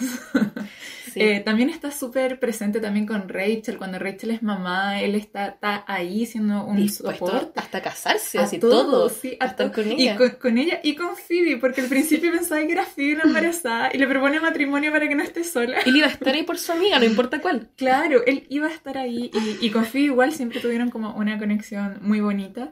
Entonces, no sé, yo creo que él para mí es el mejor amigo de los seis. Sí, el que más sabe ser amigo, quizás. Claro, pero al no tener esa profundidad, eh, siento Mm. que como que me falta algo, eh, es como lo que me pasa con estos personajes que son como muy luminosos de repente, Ajá. que no entiendo por qué. Como, Claro. claro, Joey es muy buen amigo, eh, pero ¿por qué? No sé, no sé si me explico, como que yo logro Claro. entender, por ejemplo, por qué Chandler hace ciertas cosas, logro entender por qué Rachel hace ciertas cosas, incluso Mónica o Ross, eh, pero me pasa con Joey y me pasa menos con Phoebe, pero me pasa especialmente con Joey que no entiendo de dónde viene tanta dulzura en el fondo. Su corazón. Y eso me hace como empatizar menos con su dulzura. La Caro dice que de su corazoncito Sí. y aprobamos. No, pero, pero creo que- eso, y eso tienes- sería. Tienes razón, tienes razón. Sí, porque totalmente. eh, igual la, la Mm. serie no ahonda como en la vida de Joey en ningún momento. O sea, su, No. su familia aparece un par de veces, pero nadie sabe. Y que creo ¿De dónde que, que sí lo Joey? hacen con todos los otros personajes. De todos vemos de su familia o, o nos cuentan de su infancia, aparece un hermano, un tío, lo que sea. De Joy, de hecho, creo que la única instancia en que sabemos algo de su familia, pero que no nos dice muchas cosas, son un capítulo donde salen sus hermanas y otro capítulo donde nos enteramos de que su papá engañaba a su mamá y que la mamá lo supo todo el tiempo y quería que mantener la farsa porque así el papá la dejaba en paz. Pero son como instancias que en verdad no, no dicen mucho de Joy y que de hecho muestran a la familia de Joy como una caricatura aún más grande que él. Entonces es como que él sale de una familia que también es súper surreal en contraste con los otros papás de la serie, que ya, por ejemplo, igual yo sé que los papás de Chandler son un poco convencionales, pero son personas dentro de la serie. En cambio, los papás de Joey nunca alcanzan como el estatus de persona, pues, y sus hermanas tampoco. No, las hermanas menos. y, y es cuático que pasa algo similar con otro personaje que que, que, es Phoebe, que claro, empieza siendo como un personaje excéntrico, en algún momento se le intenta dar cierta profundidad eh, al personaje, especialmente porque desde el principio eh, sabemos que Phoebe, además de ser la, excéntrica, es el personaje que tiene un pasado muy trágico. Eh, que utiliza ese eh, que lo chistoso es que utiliza ese pasado como a su favor, o sea, lo usa de excusa, a veces lo usa, lo usa para conseguir cosas, que me encanta. Eh, no recuerdo bien la escena, pero hay una escena en la que en el fondo le reclaman que no puede usar como esa excusa de nuevo para conseguir ya lo usaste todo. día. Exacto, es una vez al día máximo. Y, pasa algo similar, o sea, a mí me encanta Phoebe. Eh, de hecho, yo me identifico un poco con esta idea como de contar un pasado súper triste como una forma súper normal y que la gente te, porque te mire raro, como... eh, empatizo caleta con eso. Eh, pero igual termina siendo una caricatura, o sea, intentan profundizar en ella, pero después no sé, como que se olvidan de eso, como siento que lo dejan ahí tirado un poco. Sí, de hecho la dejan totalmente histérica, o sea, al final terminan siendo un personaje que grita como casi todos los capítulos, que les da como arranques de locura, que de repente dice cosas como así como súper violentas y de la nada, así como, si haces tal cosa te voy a apuñalar, la presión es como, ¿qué? ¿Qué? Bajémosle, po. Entonces, igual tiene un, un, triste final. Sí, sí, yo creo que Joey y Phoebe son los, los que más daño le hicieron hacia el final de la mm, serie. Sí. Pero, pero Phoebe igual es un gran personaje. O sea, que no cantó Smelly Cat, ¿cachai? Como mentalmente. Absolutamente. No, gran, personaje Phoebe. Sí. Y la actriz envejeció como el vino a todo esto, o sea, exactamente igual que en la serie. Sí. Es Phoebe, pero mayorcita. Qué, qué gran mujer. Otro personaje que sale como seis veces nomás, pero que si menciona a Phoebe necesito mencionarle igual, es su gemela, que es Úrsula. que me encanta el motivo por el cual meten a Úrsula en la serie, weón. Es muy bueno. Es maravilloso. Sí, para la gente quizá que, no cacha más o menos, eh, la actriz eh, que interpreta a Phoebe, en paralelo, casi al mismo tiempo, fue contratada para otra serie que igual era una sitcom, que se llama eh, Mad About You, que no, no sé si habrá tenido una, si el título habrá tenido una traducción al, al español, en donde ella interpretaba un personaje que era una mesera y se llamaba Úrsula. Entonces a la gente le dio susto, o sea, a la gente de, estas series le dio susto que confundieran al personaje de Úrsula, la mesera en Mad About You, con Phoebe de Friends. Cosa que eh, con lo popular que se hizo Friends, yo dudo que hubiese pasado realmente. Pero me encanta que hayan tenido esa preocupación, entonces dijeron, ya, hay que meter a Úrsula en la serie eh, por algunos episodios para que la gente cache que eh, son gemelas en el fondo, y que es el mismo universo. Sí, igual loco que Friends en el mismo universo que es otra sitcom. Pero me encanta. Y me mm. encanta sobre todo ese dato, eh, sabiendo que Úrsula es una persona terrible en la serie. Me encanta que lo hayan hecho.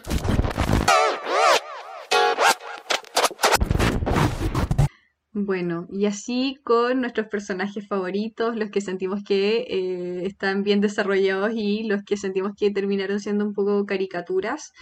Eh, creo que no necesariamente eh, esos que están más desarrollados son nuestros favoritos, pero es bueno hacer la diferencia igual, como para ir entendiendo qué, qué, pasó y igual un poco la crítica en el fondo de qué pasó con esos personajes que quedaron como medios votados al final de la serie. Em, también quizá hablar como de los temas centrales, porque si bien la amistad entre estos eh, estos personajes que mencionamos eh, es cierto de lo que va, de lo que va la serie, hay temas que se van tratando a lo largo de esa amistad, porque eh, si bien las, las sitcom que son de amigos son son muchas. yo creo que cada sitcom igual decide más o menos qué tema va a tratar y con qué profundidad lo, lo va a tratar. Eh, y eso es lo que va haciendo la diferencia entre una serie y otra, ¿cierto? Lo mismo pasa, por ejemplo, con estas sitcom que son de familias. Cada sitcom va a ver eh, en dónde va a colocar el foco. Siento que el primer foco, por así decirlo, que se me ocurre el tiro cuando se habla de Friends es de la adultez joven, como de empezar a independizarse eh, a los veintitantos. Como, ¿qué pasa cuando tenés veintitantos años y quieres en el fondo salir de la casa de tus papás eh, con poca plata o a veces con nada de plata eh, y qué hacer con tu vida en esta época en la que se supone que ya eres un adulto, ya tienes que hacerte responsable de ti mismo, pero en donde la economía no da, por así decirlo, en donde eh, se esperan cosas de ti que todavía no has aprendido, por ejemplo. Coincidentemente es la etapa en la que estamos las tres. Tres personas que salieron de su casa están en, esa, en ese limbo entre la independencia económica y la pobreza inminente. Es, curioso tener veintitantos y haber nacido en Chile, por eso. Sí. Totalmente. O sea, Eso y, también decidir qué, vaya a hacer con tu vida al final. Eso, sí, porque... Qué, caminos vas a tomar eh, después de este gran paso de intentar independizarte. Es como, ya, ¿y de qué vivo? ¿Y de qué vivo para no morir de depresión también por elegir ese trabajo? Cosas así. Entonces, lo, comparto. Sí, y creo que esa es una de las cosas que, que la serie hace tan bien porque llega en definitiva a un público muy amplio. O sea, si bien son personas que viven en Nueva York y que financieramente están bastante mejor que, uno. eh, o sea, igual, viven solos en un departamento enorme. sí, de hecho hay un buen que es actor y que tiene un departamento en Nueva York con su amigo, entonces como que hay cosas que sencillamente son fantásticas, por supuesto. Pero sí habla mucho de las ansiedades, de las preocupaciones, de, de qué significa dar el paso a intentar ser una persona independiente, en muchos sentidos. O sea, no solo financieramente, sino que como un ser independiente de tu familia que está intentando hacer una vida propia, eh, muchas veces también hasta juzgado por la familia. Entonces e-, es bien interesante las dinámicas que se crean a raíz de eso. Mm. Sí, y por ejemplo, yo me siento identificadísima con este episodio como de acción de gracias en el que organizan en el fondo la escena y le dejan a Rachel como preparar una era una Rachel pone todo su esfuerzo en esa weá. Lo intenta mucho. Y le queda asqueroso porque confunde dos recetas, como que las mezcla. Sí, termina colocando carne en un postre dulce. Exacto. Y, qué mejor metáfora de la adultez que esa, ¿no? ¿No es ser adulto acaso un postre con carne?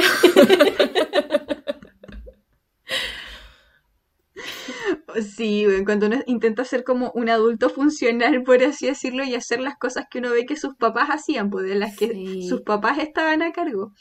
Eh, y, yo siento que me hago pasos. Al igual que Rachel, como que trato de seguir una receta y a veces confundo las cosas. Pues. En realidad, esto que yo pensaba que hacía mi papá en realidad era de otra cosa.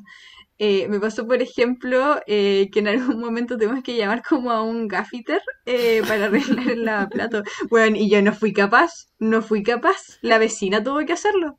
Me encanta. Me encanta que hice una llamada para arreglar algo. Sí. Pero sí algo que se ve en la serie y que a mí me choca todos los años, así como personalmente, son las crisis de edad. Es algo que sí me choca porque esa, esa vara que uno se autoimpone al final de tengo tantos años, debería estar en tal parte de mi vida y todavía no llego ahí, es algo que a mí me desespera todos mis cumpleaños. Intento como ignorarlo y celebrar y me celebro como una semana, pero aún así está el bichito detrás diciéndome como, mira, hace 10 años tú dijiste que a los 25 años iba a estar haciendo otra weá. Claro, es como, mira la Greta Thunberg, tiene como dos años y, y cacha su éxito. o esta, o esta, esta cabra constituyente, siempre se me olvida su nombre, la Vale ah. Miranda, creo que así se llama.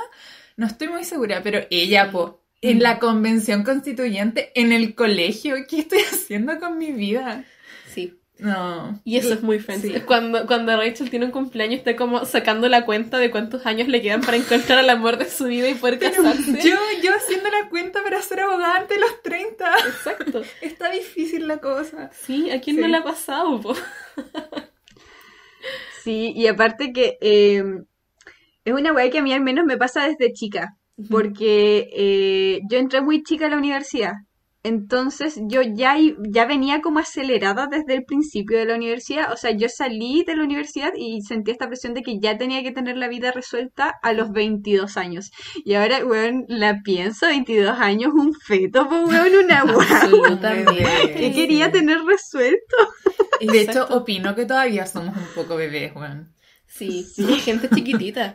Yo, no, esa weá de la adultez, no me la compro. De hecho, eh, yo y la Caro tenemos una cosa que cada vez que eh, una amiga, una persona a nuestro radar está embarazada, es como, ¿y qué vamos a hacer ahora con este embarazo adolescente? Es una literal niña de tan solo ¿Qué va a ser? 25 años. Y ahí caemos en la cuenta. Sí, Sí, ahí, pero- no- ahí nos golpea, sí, porque pero, la pero gente la, reacción sigue siendo como Siempre. si fuese una compañera de tercero medio. Es eso, sí. Oye, so- Estamos Sí. chiquitas, po. Me pasa mucho, así como una amiga diciéndome estoy embarazada y yo como, ¿y qué van a decir tus papás? Como pensando que la weá todavía es un secreto. Sí, weona, ¿y tu mamá qué te dijo? Tu mamá que te Pero dijo. ¿Te sacaron la mierda? Menos mal que, no sé ustedes, pero yo no alcanzo a decir esas cosas en voz alta. No, no alcanzo, quedo como...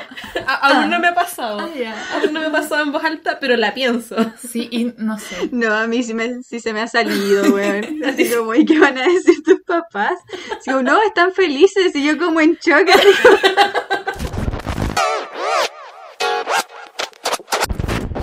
No podemos hablar de todas las cosas que la serie hace bien y bonitas sin hablar también de las críticas que tiene la gente, ¿no?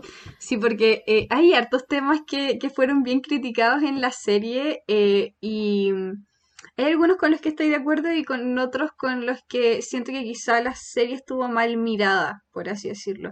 Igual siento que hay temas que la serie intentó tratar eh, que fueron como reducidos a, que en el fondo siento que es por, por la época, porque estamos hablando de una serie que salió en el 94, es una serie noventera. Em, de, una de las principales críticas que se hacen es hacia la transfobia en esta serie. Em, esto orientado al personaje que es el papá de, de Chandler, que es una mujer trans. Em, ¿qué opinamos de eso? Porque siento que es bien controversial, porque ahí, por ejemplo, ese personaje sí me gusta. A mí me gusta mucho también. De hecho, bueno, creo que también hay que hacer el, el preámbulo, ¿no? De decir que estamos opinando igual desde, desde la parada de tres mujeres cis hetero. Entonces también creo que ese es un, Mm. un marco que, que, bueno, que, que Sí, como- la opinión, ¿no? Sí, sí, sí, son una- unos lentes que digamos puestos. Claro, ahora, dicho eso, Mm. eh, yo creo que aquí está como el arma de doble filo también en cómo la serie trata esos temas, porque yo sí he escuchado de personas que son trans que, que les desagrada la manera en que la serie trata al papá eh, de Chandler, que me seguiré refiriendo como papá porque me parece que, que es así como se refieren a él en En la, la serie, serie ¿no? se refieren a Sí, papá. esa es una de las críticas. De hecho, ahí podemos dar un ejemplo que igual es como de la farándula. Por ejemplo, en las Kardashian, Caitlyn Jenner es una mujer trans. Eh, todos se refieren a ella como mujer, pero ella pide que sus hijas se sigan refiriendo Papá, a ella como exacto. papá. Es una mujer, pero es papá, porque el rol no está asociado al género. Exacto, e- ese es el tema. Entonces, como que a, a mí no, no me molesta eso, por ejemplo. A ver, sí puedo entender a dónde va la molestia de las personas, sobre todo las personas trans que han visto la serie como hoy, ¿no? Eh, en que. Me parece que el, el criticismo va mayormente dirigido a que Chandler está súper incómodo con, con esto, porque Mm. para él, por la gran, gran, gran parte de la serie, o sea, por temporadas y temporadas, es un tema que su papá sea trans. Es algo que le causa muchas cosas, le causa ansiedad, le causa vergüenza, le causa confusión, y es algo que él lo tiene que ir trabajando. O sea, eh, igual creo que, que para mí es realista, porque es un personaje hombre en los noventas que su familia se separó porque se enteró siendo un niño, pero ya un niño más o menos grande, en definitiva era un adolescente prácticamente, se entera de la nada eh, que su papá es una mujer trans y como que es algo que sale de la nada para él y que tiene que aprender a lidiar con eso desde cero, eh, que ya igual es como súper fuerte en el contexto sobre todo de que su mamá igual es como una escritora de novelas eróticas, entonces como que es todo un tema, este tema de- del género y la sexualidad en su familia. Y aparte que a él lo molestan mucho, le hacen como mucho bullying eh, entre amistoso y no tanto en la serie de que Chandler es gay, porque es como un hombre más femenino, más en contacto con, con cosas que se estereotipan como femeninas, porque es un hombre más detallista, es un hombre más sensible, entonces lo molestan por eso. Y siento que de ahí viene esa inseguridad también con que su papá sea una mujer trans porque no quiere como que eso refleje mal en su hombría y me parece que es una ansiedad perfectamente válida y real para, para experimentarlo. O sea, ¿quién es uno al final para decir cómo tiene que sentirse eh, una persona que pasa por esa situación? ¿no? Entonces creo que para, para mí es totalmente realista. Sí, y lo otro es que siento que es eh, en el fondo, cuando tú quieres hablar de un tema y decir más o menos como esta forma de eh, actuar está mal en relación a esto, tienes que mostrar ese mal actuar. Exacto. No puedes hablar de transfobia, por ejemplo, si es que no muestras un personaje que es transfóbico. Porque tenéis que en el fondo eh, mostrar en la pantalla que esto está mal. Y por ejemplo, todo esto que se hace con, con, con Chandler, eh, en el fondo te, te están mostrando que el personaje que está mal es Chandler, porque, eh, claro, tú hablas, por ejemplo, de lo válido que es sentirse así, pero la serie eh, te, va mostrando como que lo chistoso, por así decirlo, de esta situación es la incomodidad que tiene Chandler. Claro, exacto, porque en definitiva yo, yo siento que la serie hace un trabajo, pero de joyería, la verdad, con el tratamiento de este tema, porque, por un lado, eh, el papá de Chandler es una mujer genial, eh, es una buena maravillosa, empoderada, que hace lo que quiere, eh, que se, nota que, es una buena persona, que está plena más encima. Entonces como que no, no hay nada negativo asociado al papá de Chandler. Eh, y tampoco Chandler es precisamente una mala persona. Siento que la serie es como comprensiva con, con el trauma que él está como también viviendo, con el proceso que él tiene que pasar para desarrollar, lo que sé yo. Eh, pero también nos muestra que, las infelicidades y las ansiedades de Chandler vienen de, todo este tema que él tiene con su papá y hasta que no sea capaz de aceptar a su papá, no va a poder dejar ir sus inseguridades. Entonces creo que eh, es una serie que en ese sentido comprende, pero, pero no, lo, no lo perdona, así como que le exige a Chandler que haga el crecimiento. Y de hecho, lo hace. O sea, él al final de la serie hace un paso enorme que es ir a ver el show de que, hace su papá en Las Vegas em, y, lo invita a su matrimonio. O sea, después de, mucho tiempo sin verlo, sin, sin, sin hablar, eh, va y, lo invita a que, vaya a su matrimonio y creo que ese es un gesto sí, especial. Sí, estoy completamente de acuerdo. Creo que, creo que hubiese sido mal si es que se hubiese quedado en el rechazo y se hubiese aceptado mm. así durante todas las temporadas de la serie. Pero, pero no solamente él da el paso, sino que se muestra cómo su entorno también lo invita a dar el paso. Como Mónica, su, su, su fiancé en ese momento, eh, le dice como tienes que arreglar esta situación, eh, es tu familia al final del día, como vamos, hagamos esto. Entonces también hay una red de apoyo donde él se puede sujetar para dar estos pasos tan grandes en su vida. De, hecho, para nadie es tabú que su papá sea una mujer trans. Nadie le, reprocha eso, la verdad. Es, es el mismo, el único que está enrollado con su propio tema. Igual no, no es lo único. Eh, también hay mucha gente que, que critica el, tratamiento del personaje de Mónica.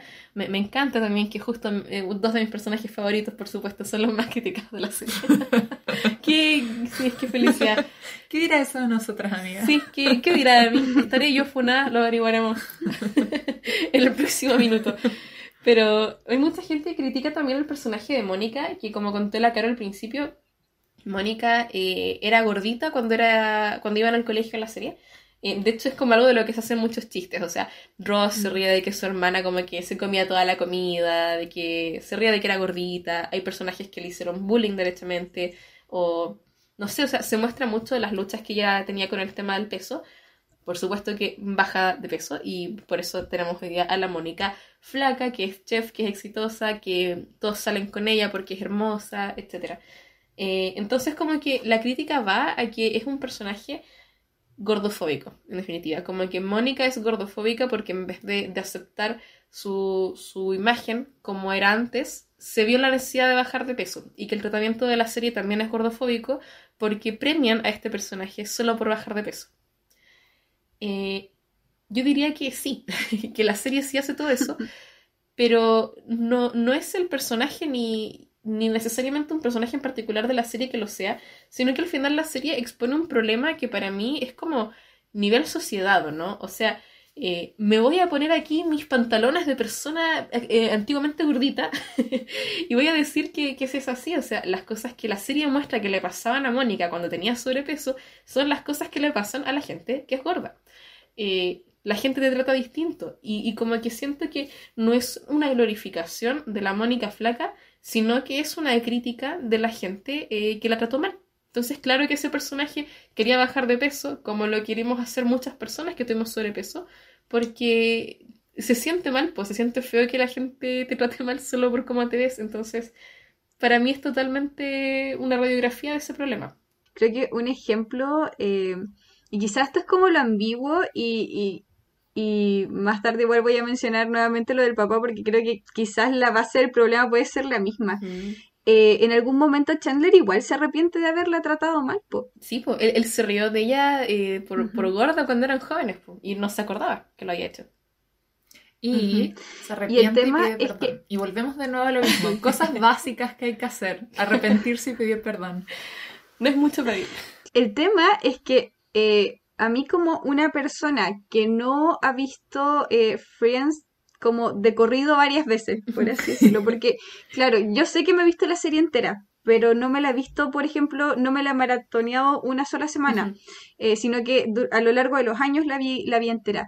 Eh, me pasa que si yo miro un solo episodio en el que aparece el papá de Chandler, me quedo con la idea de que la serie es transfóbica, porque no veo el, el avance del personaje, solamente veo al personaje siendo transfóbico.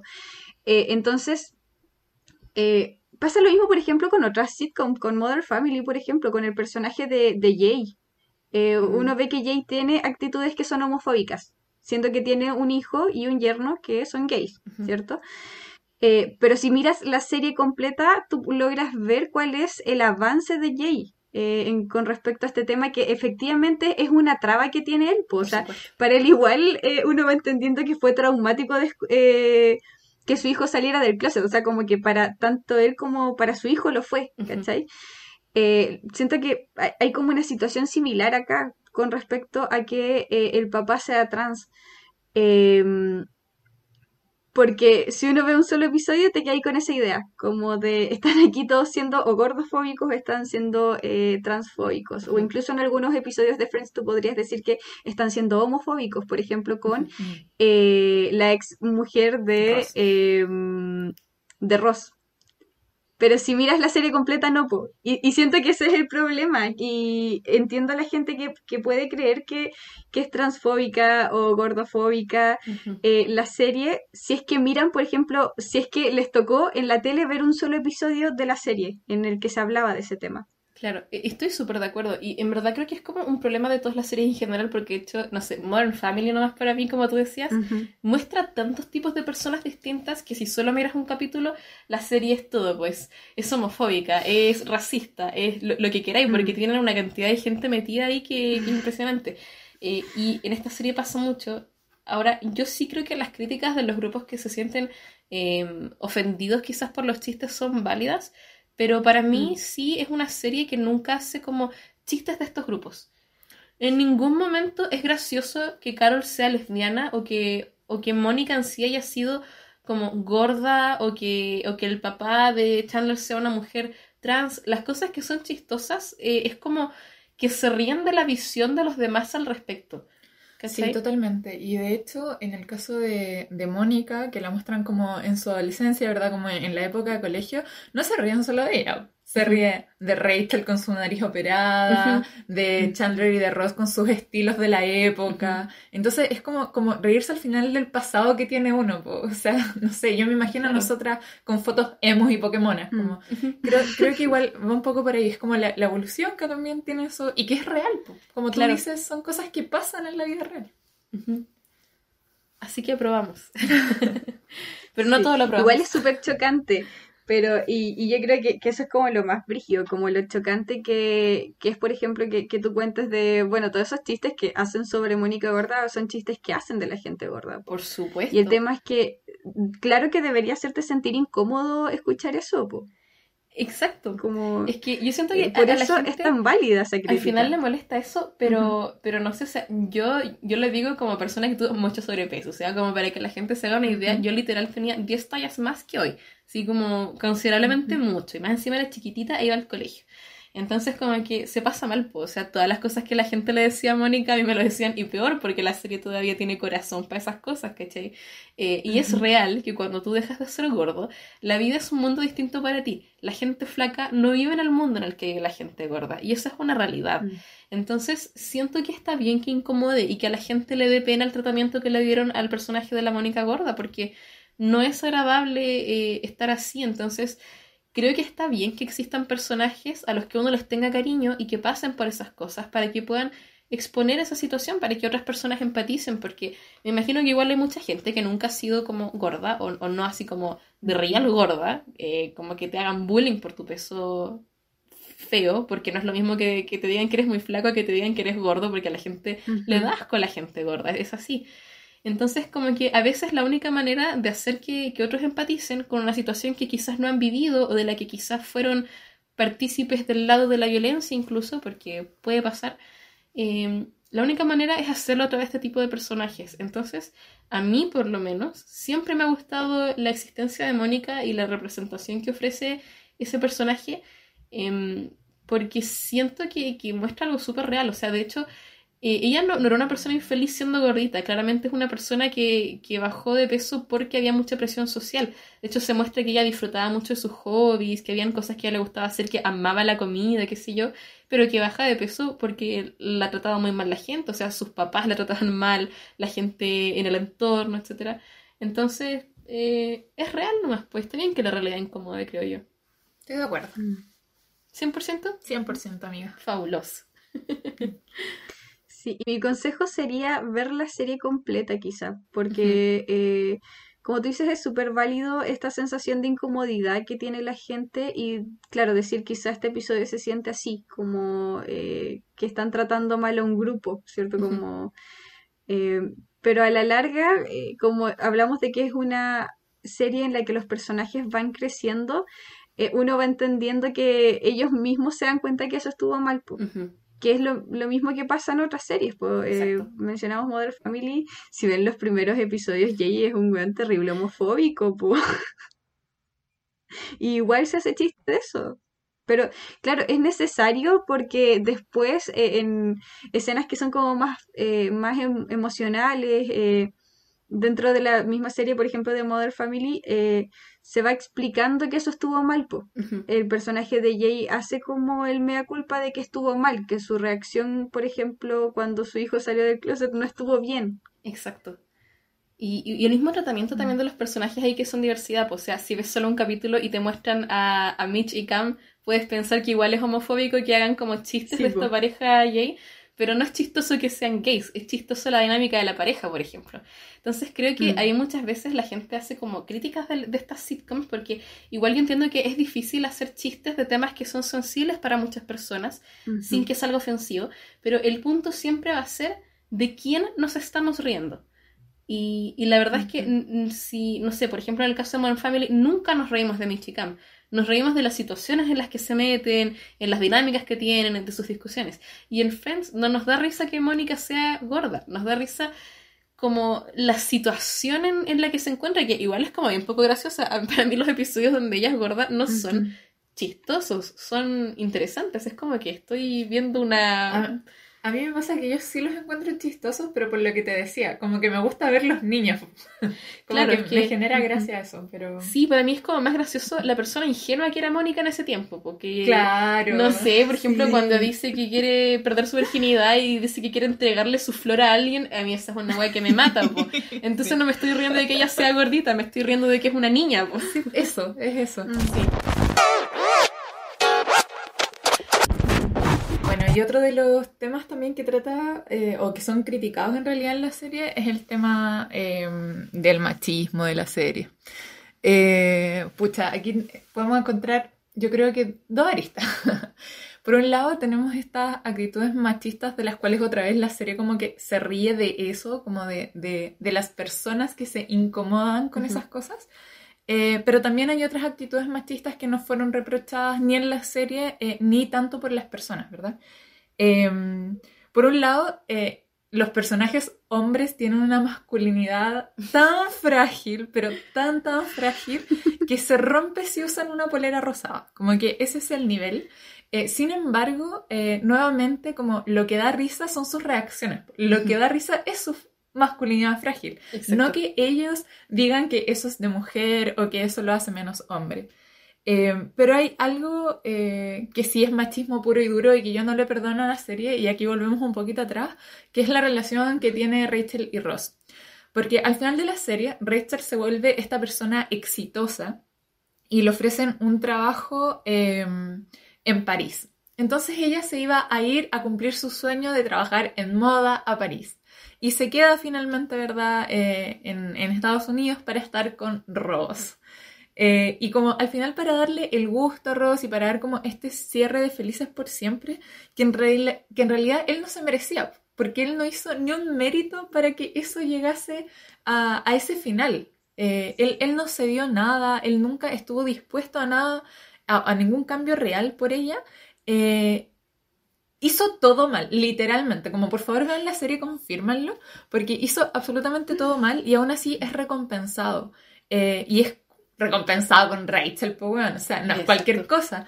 Entonces, mm. eh, yo creo que ese, ese, esa traba que se le puso como al crecimiento de Rachel para que Ross pudiese tener sus felices para siempre, lo encuentro último ordinario, ¿qué quieren que les diga? Sí. Pero, pero el, resto, el resto de las cosas que se le critican, eh, puedo compartirlo en cierta medida, como que de verdad, en los chistes de ella, vos, porque eres tan poco hombre, eh, están, están siempre presentes, pero son chistosos ellos, pues. Son chistosos que ellos, ellos, lo vean de esa manera y de hecho eh, las mujeres de la serie siempre los molestan con eso, es como ya se te va a caer el pene, Exacto.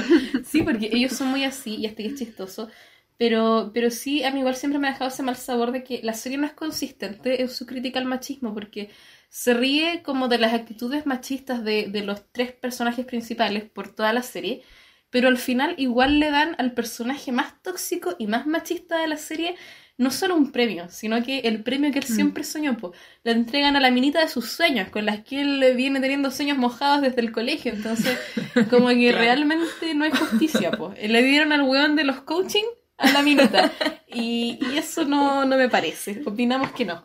No, no, esa Claro, y, para empezar, eso no pasa y si llega a pasar, fijo, esa relación es tóxica, po. No pasaría jamás. un pedazo mina como Rachel jamás saldría con el fuera. yo quisiera pensar que no pasaría jamás, pero encuentro terrible que lo hayan puesto como ejemplo en la televisión, po. Sí, y que, y que se supone que era como la pareja que la gente soñaba, si al final los dejan juntos porque querían darle al público lo que el público pide, porque ya hemos tantas temporadas haciendo como que van a estar juntos.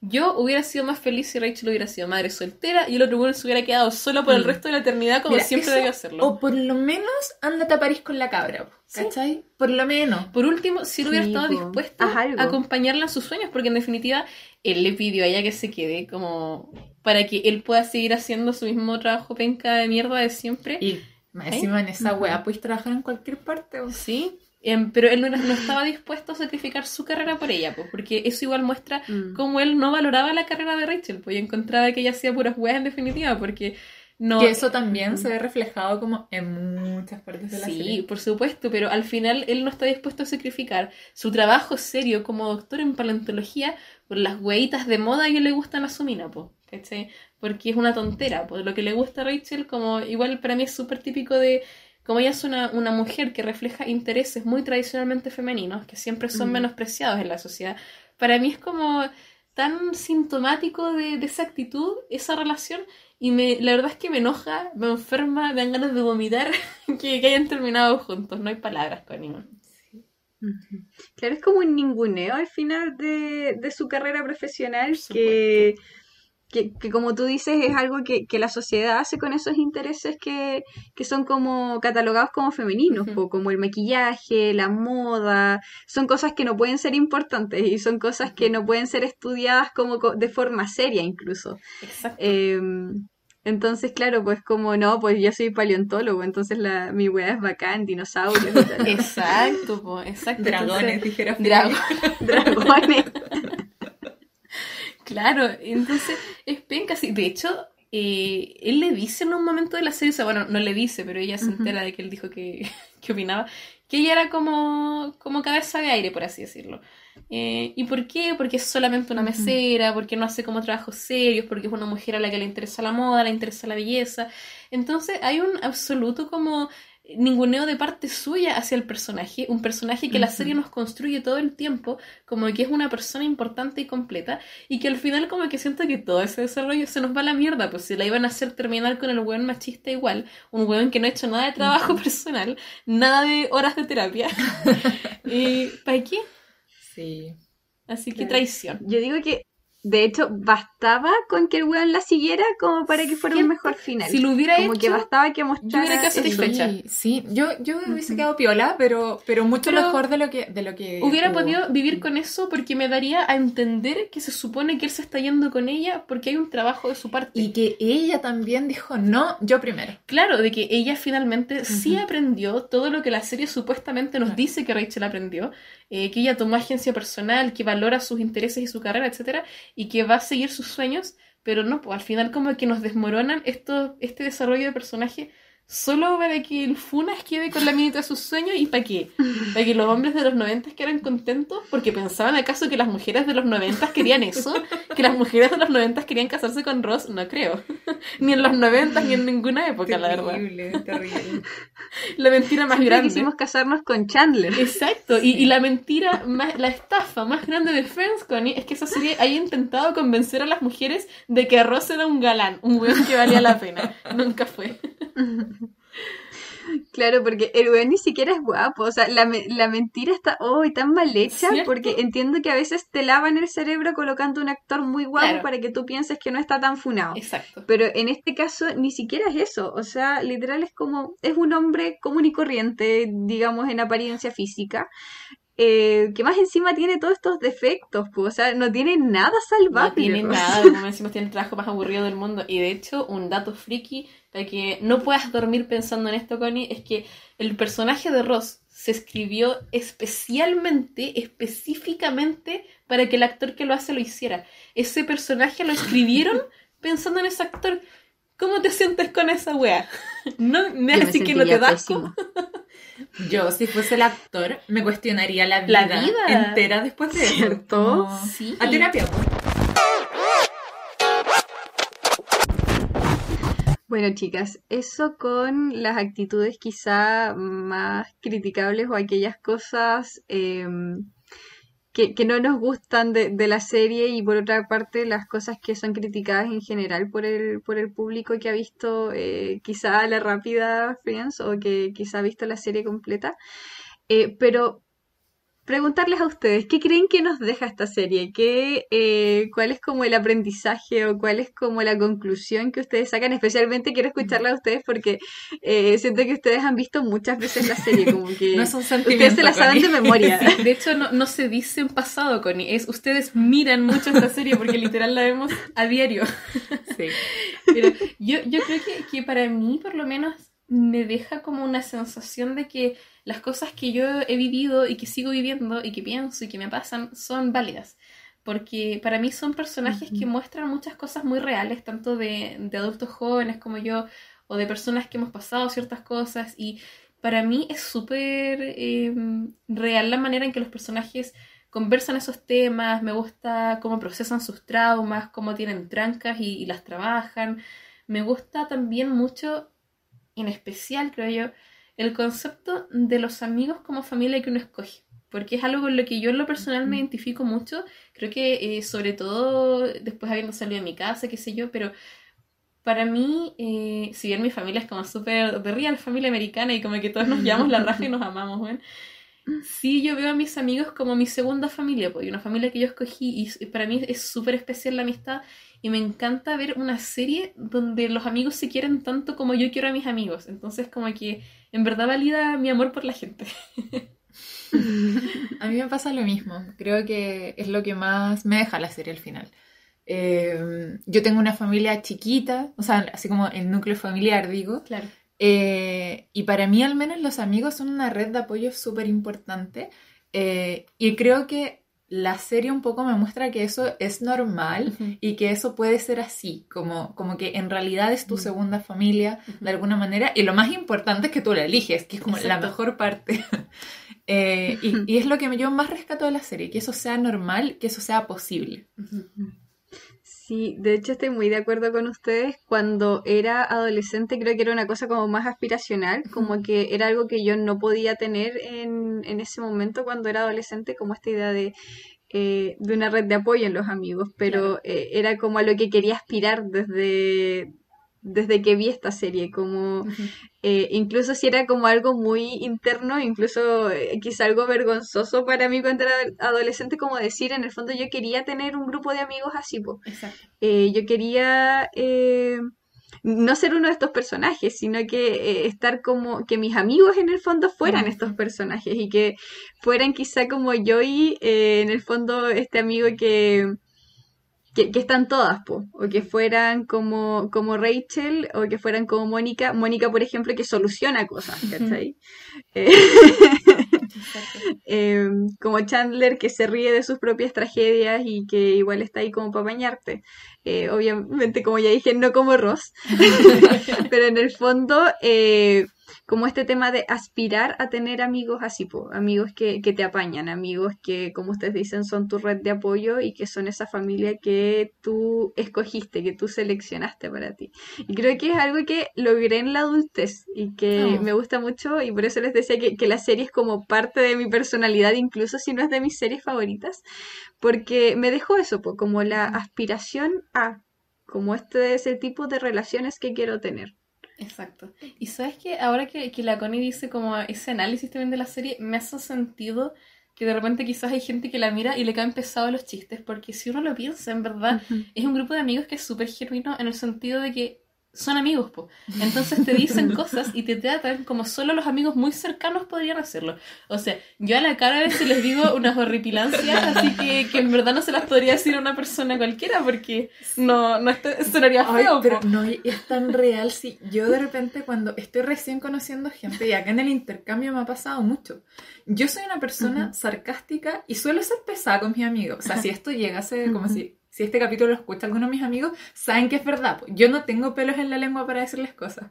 Pero cuando uno está recién empezando a conocer a alguien, tiene que poner de su parte y comportarse como una persona amable, ¿cachai? Entonces a mí me ha pasado mucho que salgo a sociabilizar durante el intercambio y llego cansada de fingir que soy buena persona. Así que, claro, sí, estoy de acuerdo. puede, puede sonar incluso fuerte cuando ellos se dicen cosas, pero la verdad es que es un grupo de amigos muy cercano. Y, y me cuelgo también del sentimiento que hice la Connie, porque si bien que tenía amigos súper buenos en el colegio, también para mí era aspiracional poder tener un grupo de amigos como el de Friends. No porque mis amigos del colegio no fueran lo suficientemente buenos, sino que creo que yo personalmente, y quizás mis amigos también, no había agarrado la suficiente confianza en esos amigos como para que tuviéramos el nivel de, de conexión, por ejemplo, y de apoyo que yo veía en un grupo como el de Friends. En cambio, me pasa hoy con, mis amigas de la universidad, contigo, con las chicas, qué sé yo, que siento que sí hay un, un espacio absolutamente comparable, o sea, nos contamos como las cosas de la vida, uno puede ir a buscar apoyo. Que una igual evolucionó. Claro, entonces... evolucionó. Exacto, no era que ah. mis amigos no eran buenos, sino que hoy día yo estoy más grande y tengo la posibilidad de tener esas relaciones que yo antes miraba en la tele. Qué lindo. Qué lindo. Qué, buen cierre. Qué la vista. Lloremos. El poder de la vista. Vamos a terminar este capítulo para irnos a ver un episodio de Friends con la cara. Así no. sí. Parece chiste, pero, es anécdota.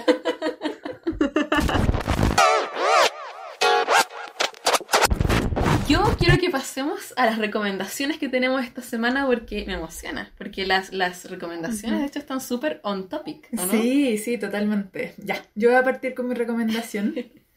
Eh, voy a recomendar Malcolm in the Middle. Creo que es lejos, lejos de mis comedias favoritas. También es de estas comedias que me hacen reír, pero así tendía en la cama, eh, porque sentando la puedo mirar, de verdad, que muero de la risa. Eh, se trata básicamente como de una familia clase media, son tres hermanos al principio, después se suma un cuarto. Ah, no, son cuatro hermanos y luego se suma un quinto porque Eso. está Francis también. Sí. Eh, bueno, la mamá es súper real. La mamá es mamá. No es mamá perfecta, al contrario, como de que tiene muchos tropiezos, pero da todo de sí para criar a esos tres demonios que tiene en la casa, más el cuarto que está como en el ejército, porque lo mandaron castigado, y, y luego se suma este bebé como a todo este caos. Eh, y que está casada con, con, bueno, su esposo, que es el papá de la casa, pero que además no solo es papá, sino que es muy esposo. Él, es, él, él tiene, tiene un rol de esposo muy marcado en la serie y eso a mí me gusta mucho. Eh, el cómo a través de los años siguen amándose y siguen haciendo cosas, eh, pero dentro de lo que incluye la paternidad y la maternidad al final del día, porque no lo puedes hacer, no puedes hacer todo lo que quieres, te ves como súper atascado económicamente siempre. Claro. Eh, pero pero la, la serie en sí gira en torno a- al del medio, po. al hijo del medio, al hijo olvidado, al hijo que, que más difícil como que le toca desarrollarse eh, y cómo él se relaciona con sus hermanos y con su familia en general. Es muy, muy buena. Es una excelente serie, de hecho. No sé si yo he intentado verla, nunca la he visto cronológicamente de principio a fin tampoco. Creo que yo he visto Malcolm como la Connie ha visto Friends. Y pucha, que es buena esa serie, sí. No importa qué capítulo sea, siempre termino llorando de risa. Es que es tan real. Sí, sí. Es muy buena. Está en, en Amazon, me parece mucho, porque yo Sí. la vi entera hace un tiempo y me parece que por donde la vi fue en Amazon. Pero parece que la sacaron. No. Sí, sí, porque yo también la vi eh, de corrido hace poco, eh, pero alcancé justo. Alcancé justito. Mm, Yo no. Bueno, siempre se pilla pirata. Para Ah, todos no. los que no iban en Alemania. ya, sí, sí, ya no me pareció muy chistoso ese cierre, Connie. Me pareció bien poco chistoso. No, es que de verdad fue como que me acordé cuando lo decía. así como, No, no. Siempre se Eh, pilla pirata. Primer mundo fóbico tu comentario, Connie. Cancelada. Sí. Bueno, eh, esta yo sé que igual fue sacada eh, hace poco de Netflix, la serie que yo voy a mencionar como Espérate, ¿la sacaron? con Mother Family. ¿Sí? Me parece mucho que ah, estaba el anuncio al menos acá en Chile de que le iban a sacar antes del 31 de diciembre. Dios mío, no lo puedo creer. Sí, el 31 de diciembre me parece era- fue el último día en el que uno podía verla en Netflix. Oh, en Alemania sí se puede ver. Oh, Risa de, de ganando así. risa de rico. Sí, porque los alemanes se ríen así para que la gente me crea en la casa. Oh. Así que el viejito pascuero es alemán. Plot twist. Bueno, eh, y todavía ni la nombro, pero ya con todo lo que dijimos ya cacharán que es Modern Family. Eh, otra, otra recomendación que es una sitcom, pero que no es de amigos, sino que es de familia. Me encanta como ese vuelco que hicimos acá. Sí, porque... Volvimos a la sitcom de familia. Exacto, un retorno a la Eh, tradición. Ujú. Que eh, si nadie, o sea, si hay alguien que no haya escuchado nunca de Modern Family, se trata de una familia que es como en el fondo la familia extensa, porque son tres familias nucleares, pero que están eh, conectadas porque igual son familia. Ujú. Eh, y estas tres familias en el fondo son familias modernas, o sea, modernas para la época en la que salieron en realidad, porque si ahora uno las mira, en realidad son como familias súper comunes. Pero está, por ejemplo, como que en ese entonces fue como, oh, no me acuerdo en qué año salió Modern Family, pero en el momento en que salió así fue como, oh, eh, como una familia conformada por un hombre mayor junto con su esposa más joven que es latina. Como, Claro. oh, qué Los gays con la guagua asiática, ¡qué diverso! Qué diversidad. Qué moderno. Claro, y luego estaba la familia más tradicional, po. Eh, y al final son, to- son todos familia, porque Jay, digamos que es como eh, el papá, que también es el abuelo eh, de, lo- de otros personajes. Luego está eh, Mitch, y siempre olvido el nombre de la esposa como de, de, de la hermana de Mitch. Ya, pero está la otra mujer. Ay, no, hoy se me fue.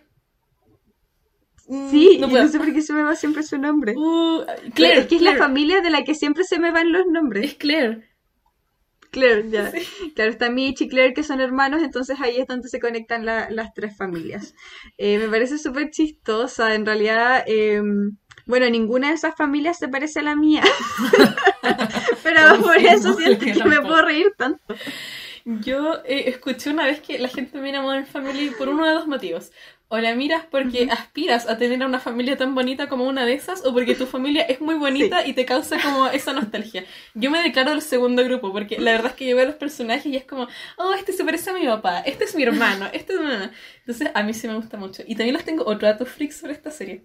Que el director me parece que contó una vez que a él le había sorprendido muchísimo enterarse, como las estadísticas por lo menos del momento, que la demográfica que más disfrutaba ver Modern Family eran familias ricas.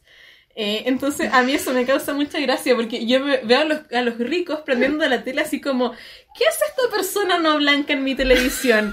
Veámoslo, a ver. Cariño, trae a los niños. Veamos esta cosita que acaba de salir en la tele.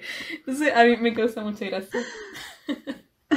Sí, yo por ejemplo siento que con mi pareja somos como Mitch y Cam, pero obviamente no tenemos una hija adoptiva asiática, así que Aún. lamentablemente no podemos Aún, hacer pero eso. están a tiempo, Connie. Aún son jóvenes. Aún no tenemos. Y no somos tan diversos como ellos, porque en apariencia somos una pareja hetero, pero está bien. Me encanta que sea en apariencia. En apariencia. Eh, yo también traje una sitcom para recomendar. Y también es una sitcom familiar, pero la mía es distinta porque yo soy fanática de un género de sitcoms que yo llamaría Los ricos también lloran. y, y es mi sitcom favorita porque, bueno, no, no mi sitcom favorita, pero mi tipo de sitcom favorito porque como yo vivo en el primer mundo, me encanta, me encanta, po, me encanta que los ricos sufran. Eh, voy a recomendarles esta semana Arrested Development, que no es una sitcom nueva, es una sitcom viejita, como de principios de los 2000. De hecho, cuando la vean, eh, no se lo van a poder escuchar al actor que hace la voz de Bojack Horseman, que por cierto es muy conocido y que yo lo conocí con esta sitcom, no con Bojack.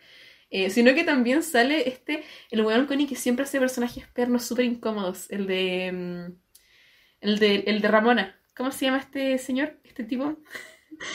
El de. Juno, Sé Ramona. que es de apellido Sarah. Sé que es de apellido Sarah, Michael no Cera, Michael Cera. Michael Sarah.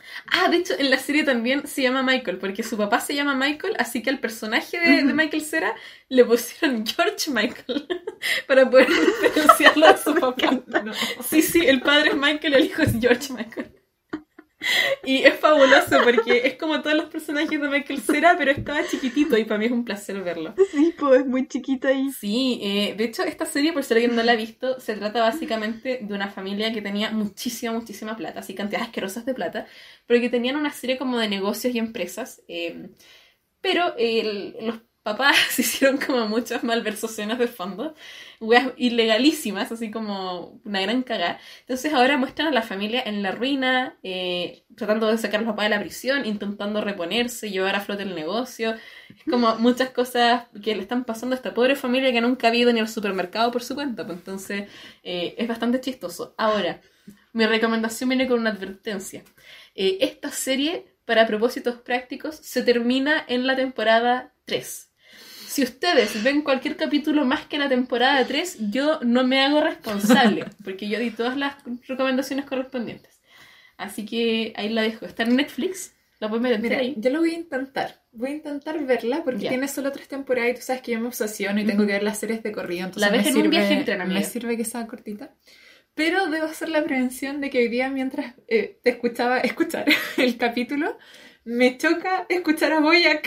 Estoy todo el rato pensando en él. A, Así a mí que- me pasa al revés, po, porque cuando yo empecé a mirar Bojack Horseman fue como, es la voz del weón de Arrested Development. Y me costó muchísimo poder separar Arrested Development de Bojack.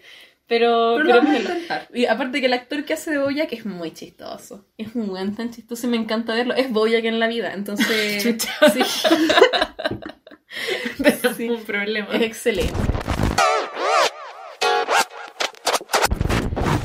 Fin, eso es todo por esta semana. La próxima semana viene otro episodio que me emociona mucho, Connie. ¿Quieres que te cuente por qué me emociona tanto? Sí, por favor. La próxima semana, mientras nuestra invitada que iba a llegar originalmente esta semana se recupera de su COVID, que esperamos que, que sea pronto, vamos a invitar a otras dos cosplayers que son secretas por el momento, pero las vamos... eh, eh, van- va a ser muy emocionante porque va a ser otra dupla dinámica en definitiva, algo dinámico que ya tenemos con la Connie. Y eso a mí me emociona muchísimo, la verdad. Sí, estoy muy emocionada por ese episodio. Eh, como tú dices, son otra dupla dinámica, así que vamos a tener que tener cuidado con el largo de ese episodio. Ya estoy viendo que vamos a poder horas. hablar unas 3, 4 Ay, yo lo veo. porque ya nos reunimos con las chicas y eh, me parece que más o menos esa es como la energía, como hay harta capacidad de, hablar mucho como entre todas, así que es una competencia del quién habla, más. Haga sus apuestas desde ya y la otra semana nos avisan si ganaron o no. Y bueno, ahora que estamos cerrando este, también agradecerle a nuestra primera invitada del podcast, a la Caro, que no sé tú, Connie, pero yo creo que lo hizo fantástico. sí, lo hizo Que fantástico. son mentirosas, chiquillas, pero muy tiernas, muy tiernas. Eh, no, para el pues, tiempo que le dimos para prepararse, yo creo que lo hizo Sí, fantástico. sobre todo porque mi amiga es una persona ansiosa, sin preparación como que no llega tan lejos. Sí, que- totalmente. O sea, si yo no tengo un guion o algo como esquematizado por mí, algo que de verdad que es un desafío, un desafío lo que acabo de hacer. Pero chiquillas, lo pasé súper bien, de verdad, me Qué gustó mucho. Además que Oh. cualquier persona que me conozca sabe que yo puedo hablar horas y horas de Friends. Eh, así que nada, muchísimas gracias. Bueno, igual dejar en claro que aquí soy la fan número uno. Aquí de, de las de, Real, pues, ¿cachai? Que escuchan todos los capítulos y comparten todas sus cosas. Eh, así que nada, pues desearle igual mucho, mucho éxito y voy a seguir esperando sus episodios. Eh, y para quienes me escuchan y a quienes les interese, por supuesto, como el área del derecho, saber datos freaks de algunas cosas, no se olviden que pueden seguirme también en Son Mis Derechos-bajo en Instagram, eh, porque ahí voy a estar posteando varias cosas en las próximas, las próximas semanas. Muchas gracias, Caro. Eh, bueno, sumarme a lo que dijo la Chopi. Estamos como muy contentas de que estés acá y que seas nuestra primera invitada. Eh, no es chiste lo que dijimos de con el poco tiempo que tuvimos para prepararte.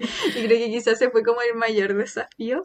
Así que agradecerte mucho, mucho eh, las ganas que tuviste y eh, que la idea igual haya nacido de ustedes, pues, del tema de, de qué serie eh, hablar y elegir igual, en el fondo compartir, porque de repente con estas series que son como nuestras favoritas, igual está como ese tema de voy a exponer en el fondo mi amor por esta serie y co- como al resto, pues como igual está como ese tema de la exposición, así que muchísimas gracias, Caro. Qué linda. Em, y em, antes de despedirnos, eh, recuerden seguirnos en Instagram, nos encuentran como Mi Vida en Series guion bajo podcast y además también seguirnos acá en Spotify para que les llegue una notificación cada vez que subimos un nuevo episodio. Ahora estamos tratando de ordenarnos con los días de los episodios, pero igual eh, a veces la, la vida nos abruma, así que es mejor estar seguirnos para que eh, les llegue la notificación. Así van a estar 100% seguros de cuándo se publican los episodios. Claro, y van a poder competir con la Caro por el puesto del fan número uno. No sé, ¿ah? no sé si hay mucha competencia, la verdad, porque conmigo nadie sí, puede. Desde el principio. desde el principio de las primeras. Sí, sí. bueno, eso chiques. Adiós. Bye.